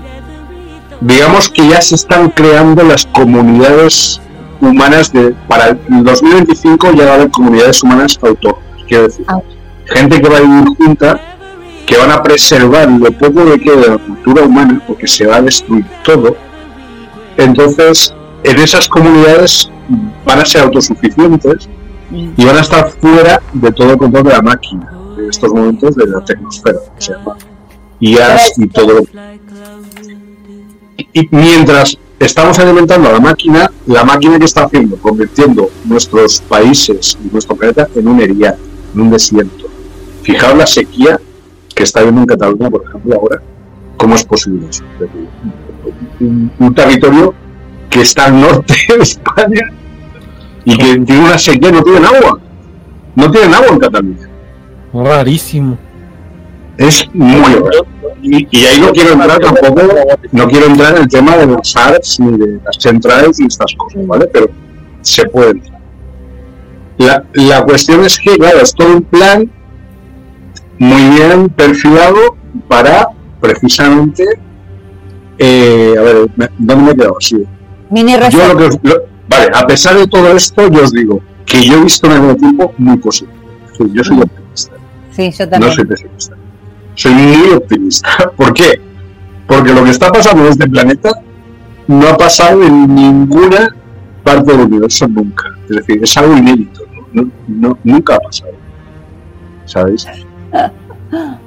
Entonces, claro, es, es- yo soy muy optimista. Yo creo que si, si va, vamos a vamos no solo a sobrevivir como especie, sino que incluso vamos Yo a creo, dar, eh, si me permites, yo creo que lo que estás diciendo es posible, pero yo creo que no. Creo que no, no, Vale. creo que no, Descan. A ver si me entiende. Yo, Mejor, mejor. yo pienso que no. Yo pienso que no. Es posible, esto sí, pero ¿tú crees que las grandes eh, industrias, los grandes que tienen el dinero, van a dejar que pase esto? Es que ya están haciendo. Yo, por ejemplo, el otro día fui al No banco. pueden que hagan No, limitaciones. no voy a decir el banco, ¿vale? Fui al banco Y me dijeron esto, literalmente. Me dijeron, no hacemos operaciones con dinero en metálico. ¿Con dinero qué? En metálico, en especie. O sea, Claro. digo, digo, ¿cómo? O sea, eh, o sea, me he ido de un planeta, estoy en otro planeta y esto de Vas a un banco y no te permiten hacer operaciones con dinero físico. Me estoy, me estoy explicando. Entonces, claro, me vino la imagen, Fernando, todo de que vamos a tener aquí un código de barras en la frente, ¿sabes? O en el iris, para ver si tenemos dinero. tal. Está eso ya ahí, eh, está implementándose. ¿Qué En realidad, en realidad va a ser un crédito en tu cuenta bancaria a la cual vos vas a poder acceder a hacer todo, todo lo que necesites hacer. En físico no va a existir más nada. Por eso es que se está pidiendo que se preserven las monedas de cada uno de los países, hagan sus monedas internas más fuertes, dicen, o bien creen sus propias monedas internas como un sistema de trueque, por decirlo de alguna manera. En. China, por ejemplo, se mete dinero en tu cuenta si te portas bien socialmente. Hay una serie de créditos, Claro. Si te portas mal, porque es el control total en China. O sea, la silla, la- las cámaras, tal. Si te portas bien, tienes dinero. Si te portas mal, eres apartado delante. Ah. Ahí, Permiso. ahí- ahí dice Tati algo. Permiso, pido la palabra, sí. Eh, Sí. Quiero responder tu pregunta, eh, Adriana, además de, de, Voy a empezar con un, uno de los mensajes que comenté ayer precisamente, y es que sí, este año es muy importante, este 2024 para nosotros los seres humanos. Vamos a tener como eh, que tomar decisiones muy importantes, es muy trascendental, depende de muchas cosas de este año, ¿no? Este es uno de los mensajes que, que sí que puedo contar y me dijeron... Eh, y, me dijeron sobre la línea, sobre las líneas de tiempo, eh, los sueños que yo he tenido, que los he comentado ya en otro, en otros momentos, por ejemplo el sueño de la montaña, que me acuerdo mucho de, de, este sueño precisamente cuando hablamos de este tipo de cosas, ¿no? Era, efectivamente yo veía que pasaba algo muy, eh, muy, podría decirse, eh, muy fuerte, ¿no? y había que como ya comenté, ¿no? Entrar en la montaña y subir en la montaña. Con todas las cosas que han ido ocurriendo, que era la única forma de sobrevivir, con todas las cosas que han ido ocurriendo, me voy dando cuenta cada vez más que esa montaña somos nosotros mismos. Entonces, yo creo que eh, esto va a ser tal que así. Hay eh, una especie de bifurcación de línea, o sea, bifurcación de línea de tiempo, donde es verdad, hay una serie de, cosas que lo, lo hecho ya está hecho para una línea de tiempo. Y todo va a depender de cada uno de nosotros. Igual como decía ayer, eh, yo tengo absoluta confianza y tengo una esperanza enorme.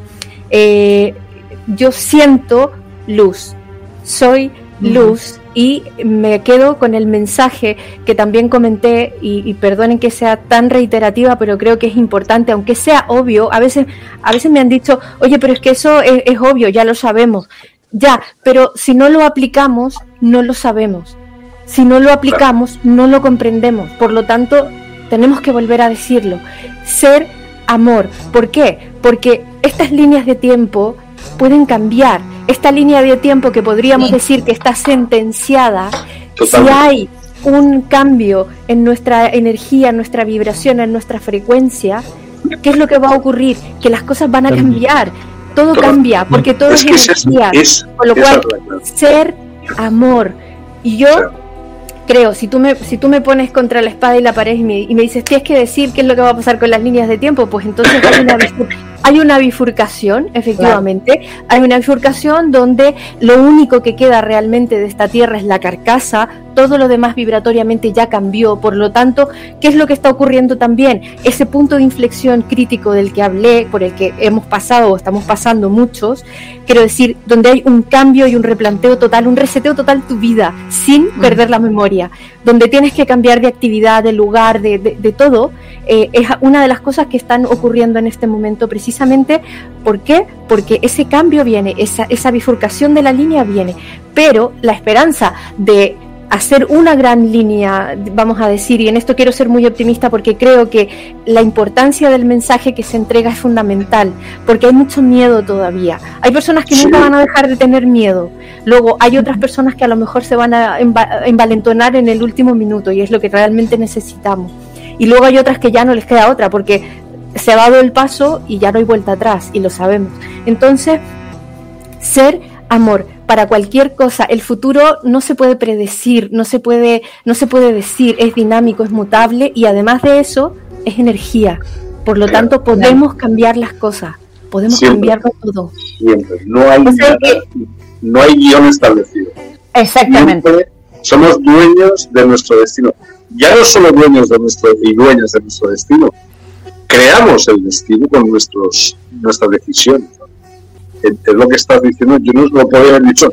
Eh, es lo que me dijeron a mí en el mensaje que yo les comenté hace un rato. Todavía nosotros no somos conscientes de poder elegir nuestra propia vida a vivir, ¿entendés? Es decir, como almas no podemos todavía, y ahora se nos está dando la posibilidad de poder elegir como tal, hagámoslo en esta actitud positiva. Yo me veo proyectada de acá a un montón de años haciendo un montón de cosas, entonces como tal, Mira, solamente con que me dijeron, estoy estudiando, me dijeron te vas a recibir a los 62, voy a cumplir 60, así que me faltan dos años. Es decir, dentro de dos años vamos a estar hablando de estos temas y vamos a tratar de, vamos a estar positivamente programando hacia adelante, hacer un montón de cosas. Como, eh, así que apunto también como Tati, esto de ser positivo. Pese a ver que pueden llegar a pasar un montón de cosas, vamos, a, vamos para adelante. A mí lo, que, quieren, la, imagen que me da que, me, o sea, que, que has eh, escrito de ti sobre la montaña, me ha recordado a la jugada de Lucegi en compañía, no sé por qué, me ha venido esa imagen de esas tecnologías que hay ahí en esa que encontraron los marines de Estados Unidos ¿no? en el 2002, que esa cueva está conectada con cuatro localizaciones intraterrenas, ¿no? desde el Vaticano, el desierto de Gobi, Jerusalén, y había como cuatro pasadizos. ¿no? Y me ha recordado un poco, no sé por qué, a, esa, a esas tecnologías que encontraron ahí. Y había una especie de máquina del tiempo ahí en esa cueva. Las máquinas del tiempo existen Sí, y las, las usan los militares. Perdón. Pero esto que hay aquí es una máquina. Entonces, si se sabe utilizar esto, también se puede viajar en el tiempo y cambiar las líneas de tiempo. Valga la redundancia. valga la redundancia. Claro. Entonces, ahí está, digamos, la guerra interdimensional de ahora. Pues sí. Eh, ¿se- ¿Seguimos o, o nos? Dos horas, dos horas y Esto, esto es un mal con el programa ya. Vamos, seguimos en el, en el programa de Gerardo. Sí, que Gerardo sí, nos no, invita. Sí, eh, eh, dijo que no me pusiera de acuerdo con, con ustedes a ver qué tal. Dale, dale. Así Bien. es de que, pues, no sé si lo dejamos aquí o cómo ven. Seguimos en Pues el programa de seguimos. Gerardo. ¿Cómo? Seguimos en el programa de Gerardo. La- durante la semana nos organizamos para el Ah, programa sí, de sí, sí, sí, Y seguimos Sí, con Ah, el mismo tema. Con el mismo tema. Vale. Vale, perfecto. Yo habría Pues nada, seguido, ¿eh? este, No por nada. Ah, ¿No querés seguir? No, Vamos, no. sigamos. sigamos, pues seguimos. ¿Qué hora es, chicos, para ustedes? Somos aquí cinco, son- votación. Yo voto por seguir, pero bueno. Yo voto por seguir. Bueno, sigamos. Dale. Pues ya está, no- chicos, hasta que las velas no ardan. Que nos pille aquí lo que sea que tenga que estamos. Yo, a, a mí aún me queda café, o sea, que tenga café. Para, para, para mí no hay problema porque aquí son las 8 y 27, 28 de la noche, pero para ustedes ya es madrugada. Ay, pues, sigan, sigan, sigan. Sigan, dice Isabel Lozano. Pues sí, este, Bueno, ya, ya que estamos con las razas y tal, yo aquí tengo un listado de razas extraterrestres, que si queréis os las digo, Ajá, y dale. comentar un poco sobre, sobre Percal, porque son interesantes. Mira, yo he catalogado 26, ¿vale? Son Dilimunitas, que son los que aparecen en las películas de Ridley Scott, de Prometheus, Ajá. eh, o sea, los ingenieros estos, ¿vale? Esa es una raza humanoide anterior a la humana y que están aquí en nuestro planeta también, ¿vale? Son positivos. Los liranos, ¿vale? Febril. Los serpentarios que son, ¿cómo los definiría? Son eh, como los reptilianos, pero positivos. Es decir, son, reptilianos, pero no son regresivos, son buena gente. En Japón, por ejemplo, eh, tienen catalogados más de, no sé si 800 millones de, de- dioses, ¿no? Y cada uno de ellos corresponde a una especie serpentaria, solo de esta raza, imaginaos, ¿vale?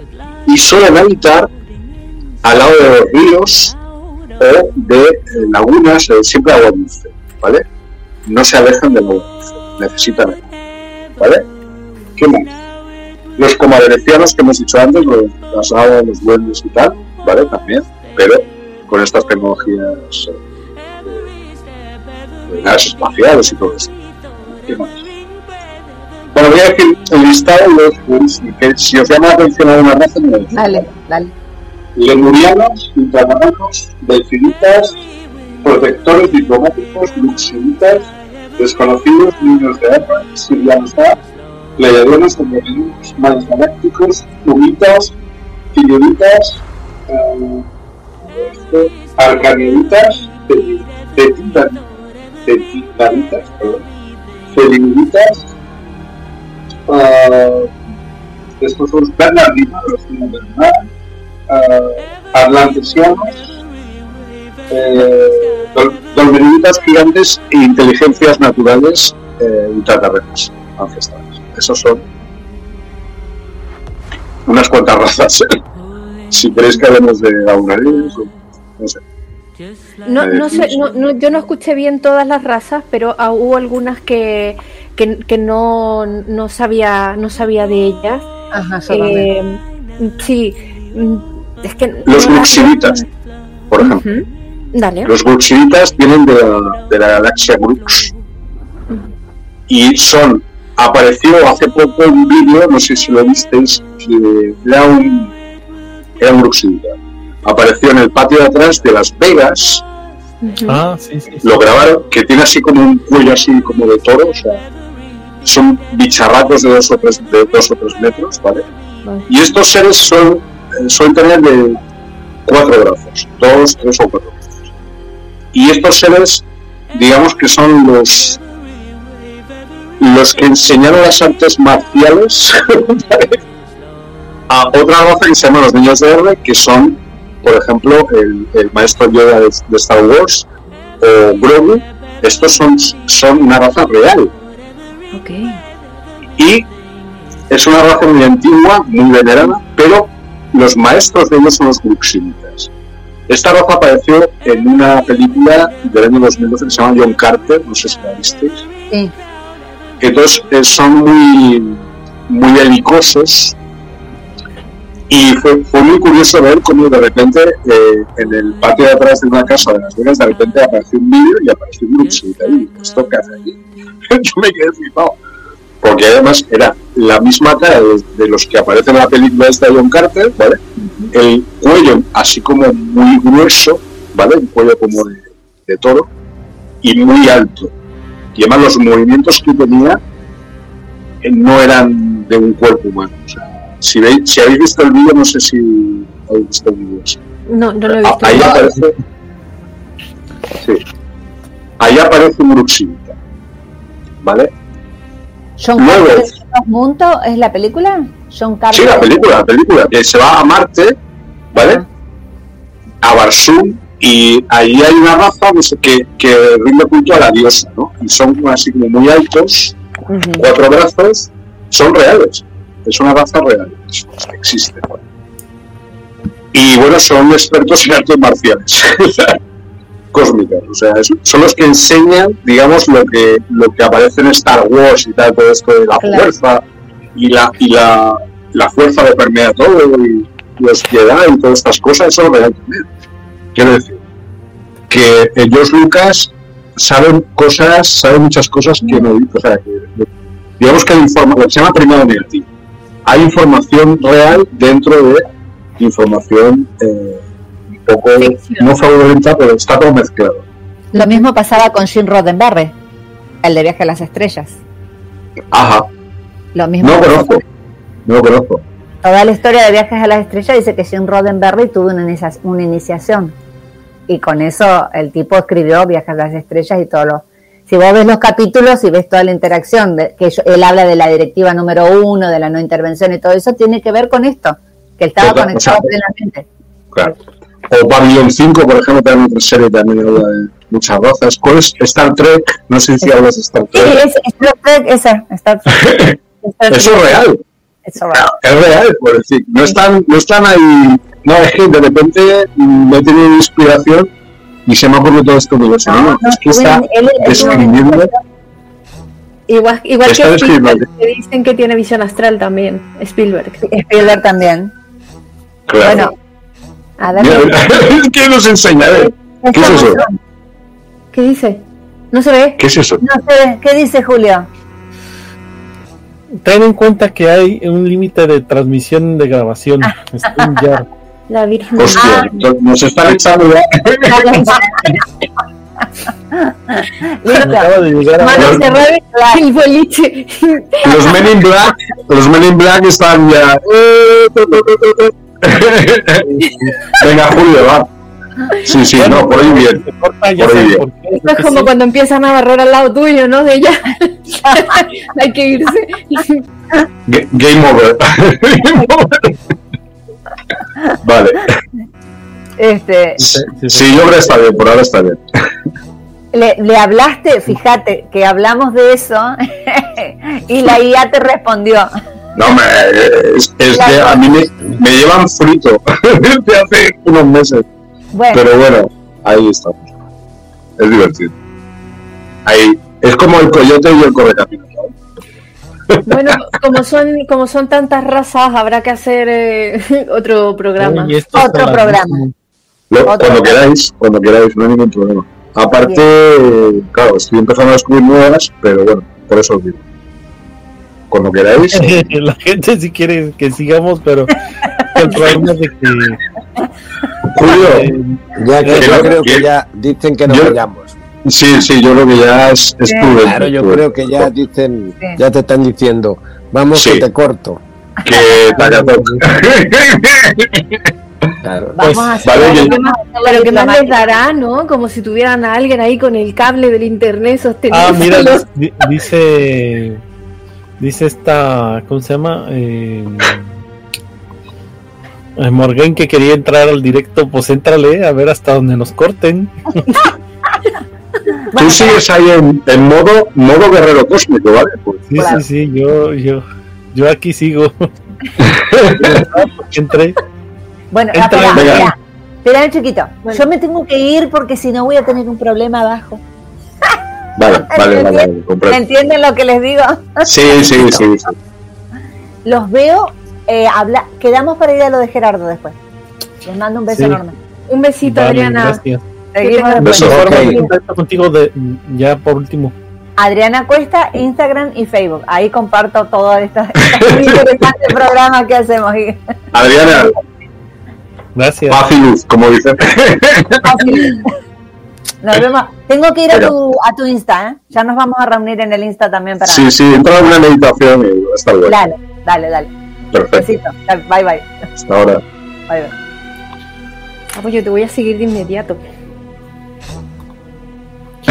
Pues sí, este. No sé. di- Dijo Morgan que iba a entrar. No lo sé si.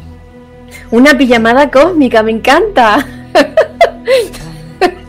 Me- Apoyo la emoción, Eri. Eri Blue Colibrí Dorado dice una pijamada cósmica. Me parece fantástico. Es una videollamada cósmica. No, es una pijamada. Ah, villamada. Una pijamada, una pijamada. eh, eh, lo de la noche de pijamas, ¿no? De fiesta de pijamas. Ah, una pijamada. Una pijamada cósmico, claro. Me Hombre, eso suena, suena muy bien. Suena como una fiesta, ¿no? Oye, ¿Es así tal cual planeta eh, ter- intraterreno? ¿Así es tal cual? Sí, pero quítale, quítale una- las dos cosas. Una sola A. Planeta O sea, normal. Intraterreno, vale. Sí, tal cual. Ahí estoy. Entra... Y bueno, estoy en Spotify. eh, eh, hay una página de Facebook. Ahí hay un botón de WhatsApp también. En, en Instagram Y- estás... ¿Sí? En Instagram eh, está eh, mi canal que es Sergio Ahí te Carco. ¿Vale? Sergio, sí, ya, te estoy siguiendo. Ok. Good, te good, good, good. Y acá. Pues yo qué sé, lo, lo dejamos aquí ya seguimos Sí, otro yo, yo también tengo que hacer Vale, cosas vale, ahora. perfecto. La verdad es que es un, es un Pues gusto. y- No, pues muchas Ya gracias. Sergio, por, por venir otra vez aquí a este programa y ya sabes No, que discul- disculpar un poco las formas. o sea, me hubiera gustado andar como todo el mundo, pero bueno, tengo ciertas, ciertas cosas que hacer. y- Creo que me Y- metí en otro planeta pero Pues, pero gracias, gracias por la invitación, os luego y cuando queráis, pues hacemos, no sé, lo que queráis. vale, no te pierdas. No, no, no me pierdo, no me pierdo.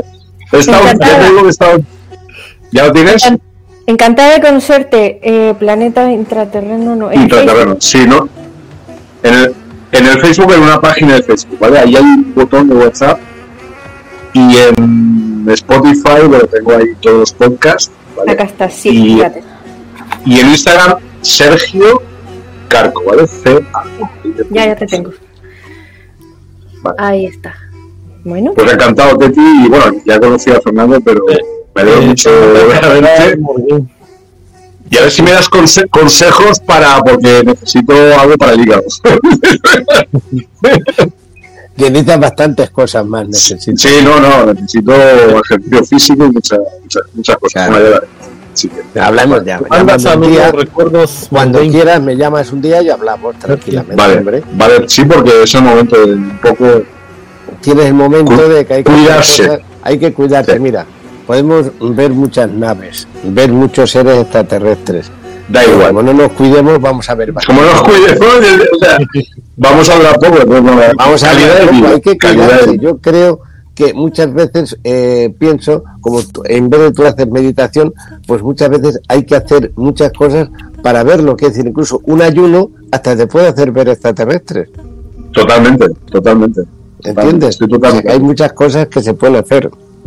No, es que ahora ya no es una cuestión individual, que yo soy un elegido, lo cualquiera, porque el propio planeta está en, en un proceso de ascensión, o sea, que Claro. la frecuencia vibracional de todo el planeta está aumentando Ujú. a la ratio a lo bestia, entonces simplemente es adaptarse, lo que tú estás diciendo, Miguel, al cambio. Claro, hay cada estar en el tema. Yo, yo admiro porque tú, joder, en tema de, ra- de razas, tú sabes un montón. Yo en ese tema, no sé, yo he entrado, vamos a ver, de mi opinión, lo que pienso de las cosas, porque yo soy muy claro. pero- Si pienso una cosa, digo si estoy de acuerdo o no estoy de acuerdo. Claro. Eso lo digo claramente. Puede, puede estar equivocado también, por supuesto que sí, pero hay que hacerlo Claro. así. Pero en este caso, en, en tu caso, hablando Mm. eso, hay, llámame un día y hablamos tranquilamente y te cuento más cosas de las que veo a través de tu Sí, cara nada más. Yo Imagínate. lo sé que, que me has escaneado además que estoy Sí, en ese sí. punto. Nada, Gracias. eh, pues gracias, Sergio. Este, te manda a saludar Morguín. Ah, bueno, pues eh, Morgan, un besito, que tengo muchas ganas de escucharte y no sé ahora por dónde vas, pero bueno, Hoy no Seguro puedo, eh, estoy ocupada, pero iba a estar, iba a estar. seguro, seguro que tenemos ahí campos de investigación mutuos, comunes. seguro, Claro. seguro. Pues nada, encantado de verdad y que vaya todo muy bien. Paz, luz y amor, como se suele decir, y, bueno, Y mucho Y amor, como dicen. y mucho amor, mucho amor. A uno mismo y a ¿vale? Ser felices, ¿vale? Hacer lo que yo Gracias. digo siempre. Da amor y obtendrás amor. ¿Vale? Exacto, es así, es muy fácil. Ahí Gracias, ¿eh? Nada, Gracias. encantado. Tati, formas de contacto contigo. Pues placer en Ruta Radio en Facebook e Instagram. eh, también Tati Méndez, Facebook e Instagram. Y en eh, Familia Estelar, por supuesto, que es donde eh, dirijo todo esto, todos estos temas, porque tengo muchas más cosas. Entonces, por eso hay varios canales, pero ahí me pueden encontrar. Gracias. Doctor, Bueno, pues me pueden encontrar en mi canal si quieren la otra dimensión de la salud, donde hablo de salud, por supuesto, no allí no hablo de extraterrestres, pero allí hablamos de salud, de cómo debemos cuidarnos y, y cómo debemos de alguna forma para tener esa salud de hierro que necesitamos todos. así es, pues nada. Y eh, nos ponemos de acuerdo para ir al, al canal Sí. de Gerardo que nos está invitando. Me dices cuándo y hablamos. Sí, sí, sí, vamos hablando. Eh, y pásense al canal de Gerardo, que vayan a ver ahí su contenido también ahí a Hiper 333. En cualquier redes nos puede localizar, así es de que vayan y contáctenlo y, y vean sus programas también que son interesantes. Pues nada, eh, pues muchas gracias chicos por estar aquí. Gracias. Muchas gracias a todos. Y gracias a todos del chat, en especial a Isabel Lozano, como siempre, y bueno, a todos, Mauri Marco, eh, Erika Colibrí Azul, eh, a todos, todos, todos los que estuvieron ahí en el chat participando y comentando, y gracias. Eh, Canaria Atlante también, que hace mucho tiempo que no se ha pasado por aquí, también muchas gracias por estar aquí. Pues nada, lo dicho, pues muchas gracias y nos vamos poniendo de acuerdo, ¿les parece?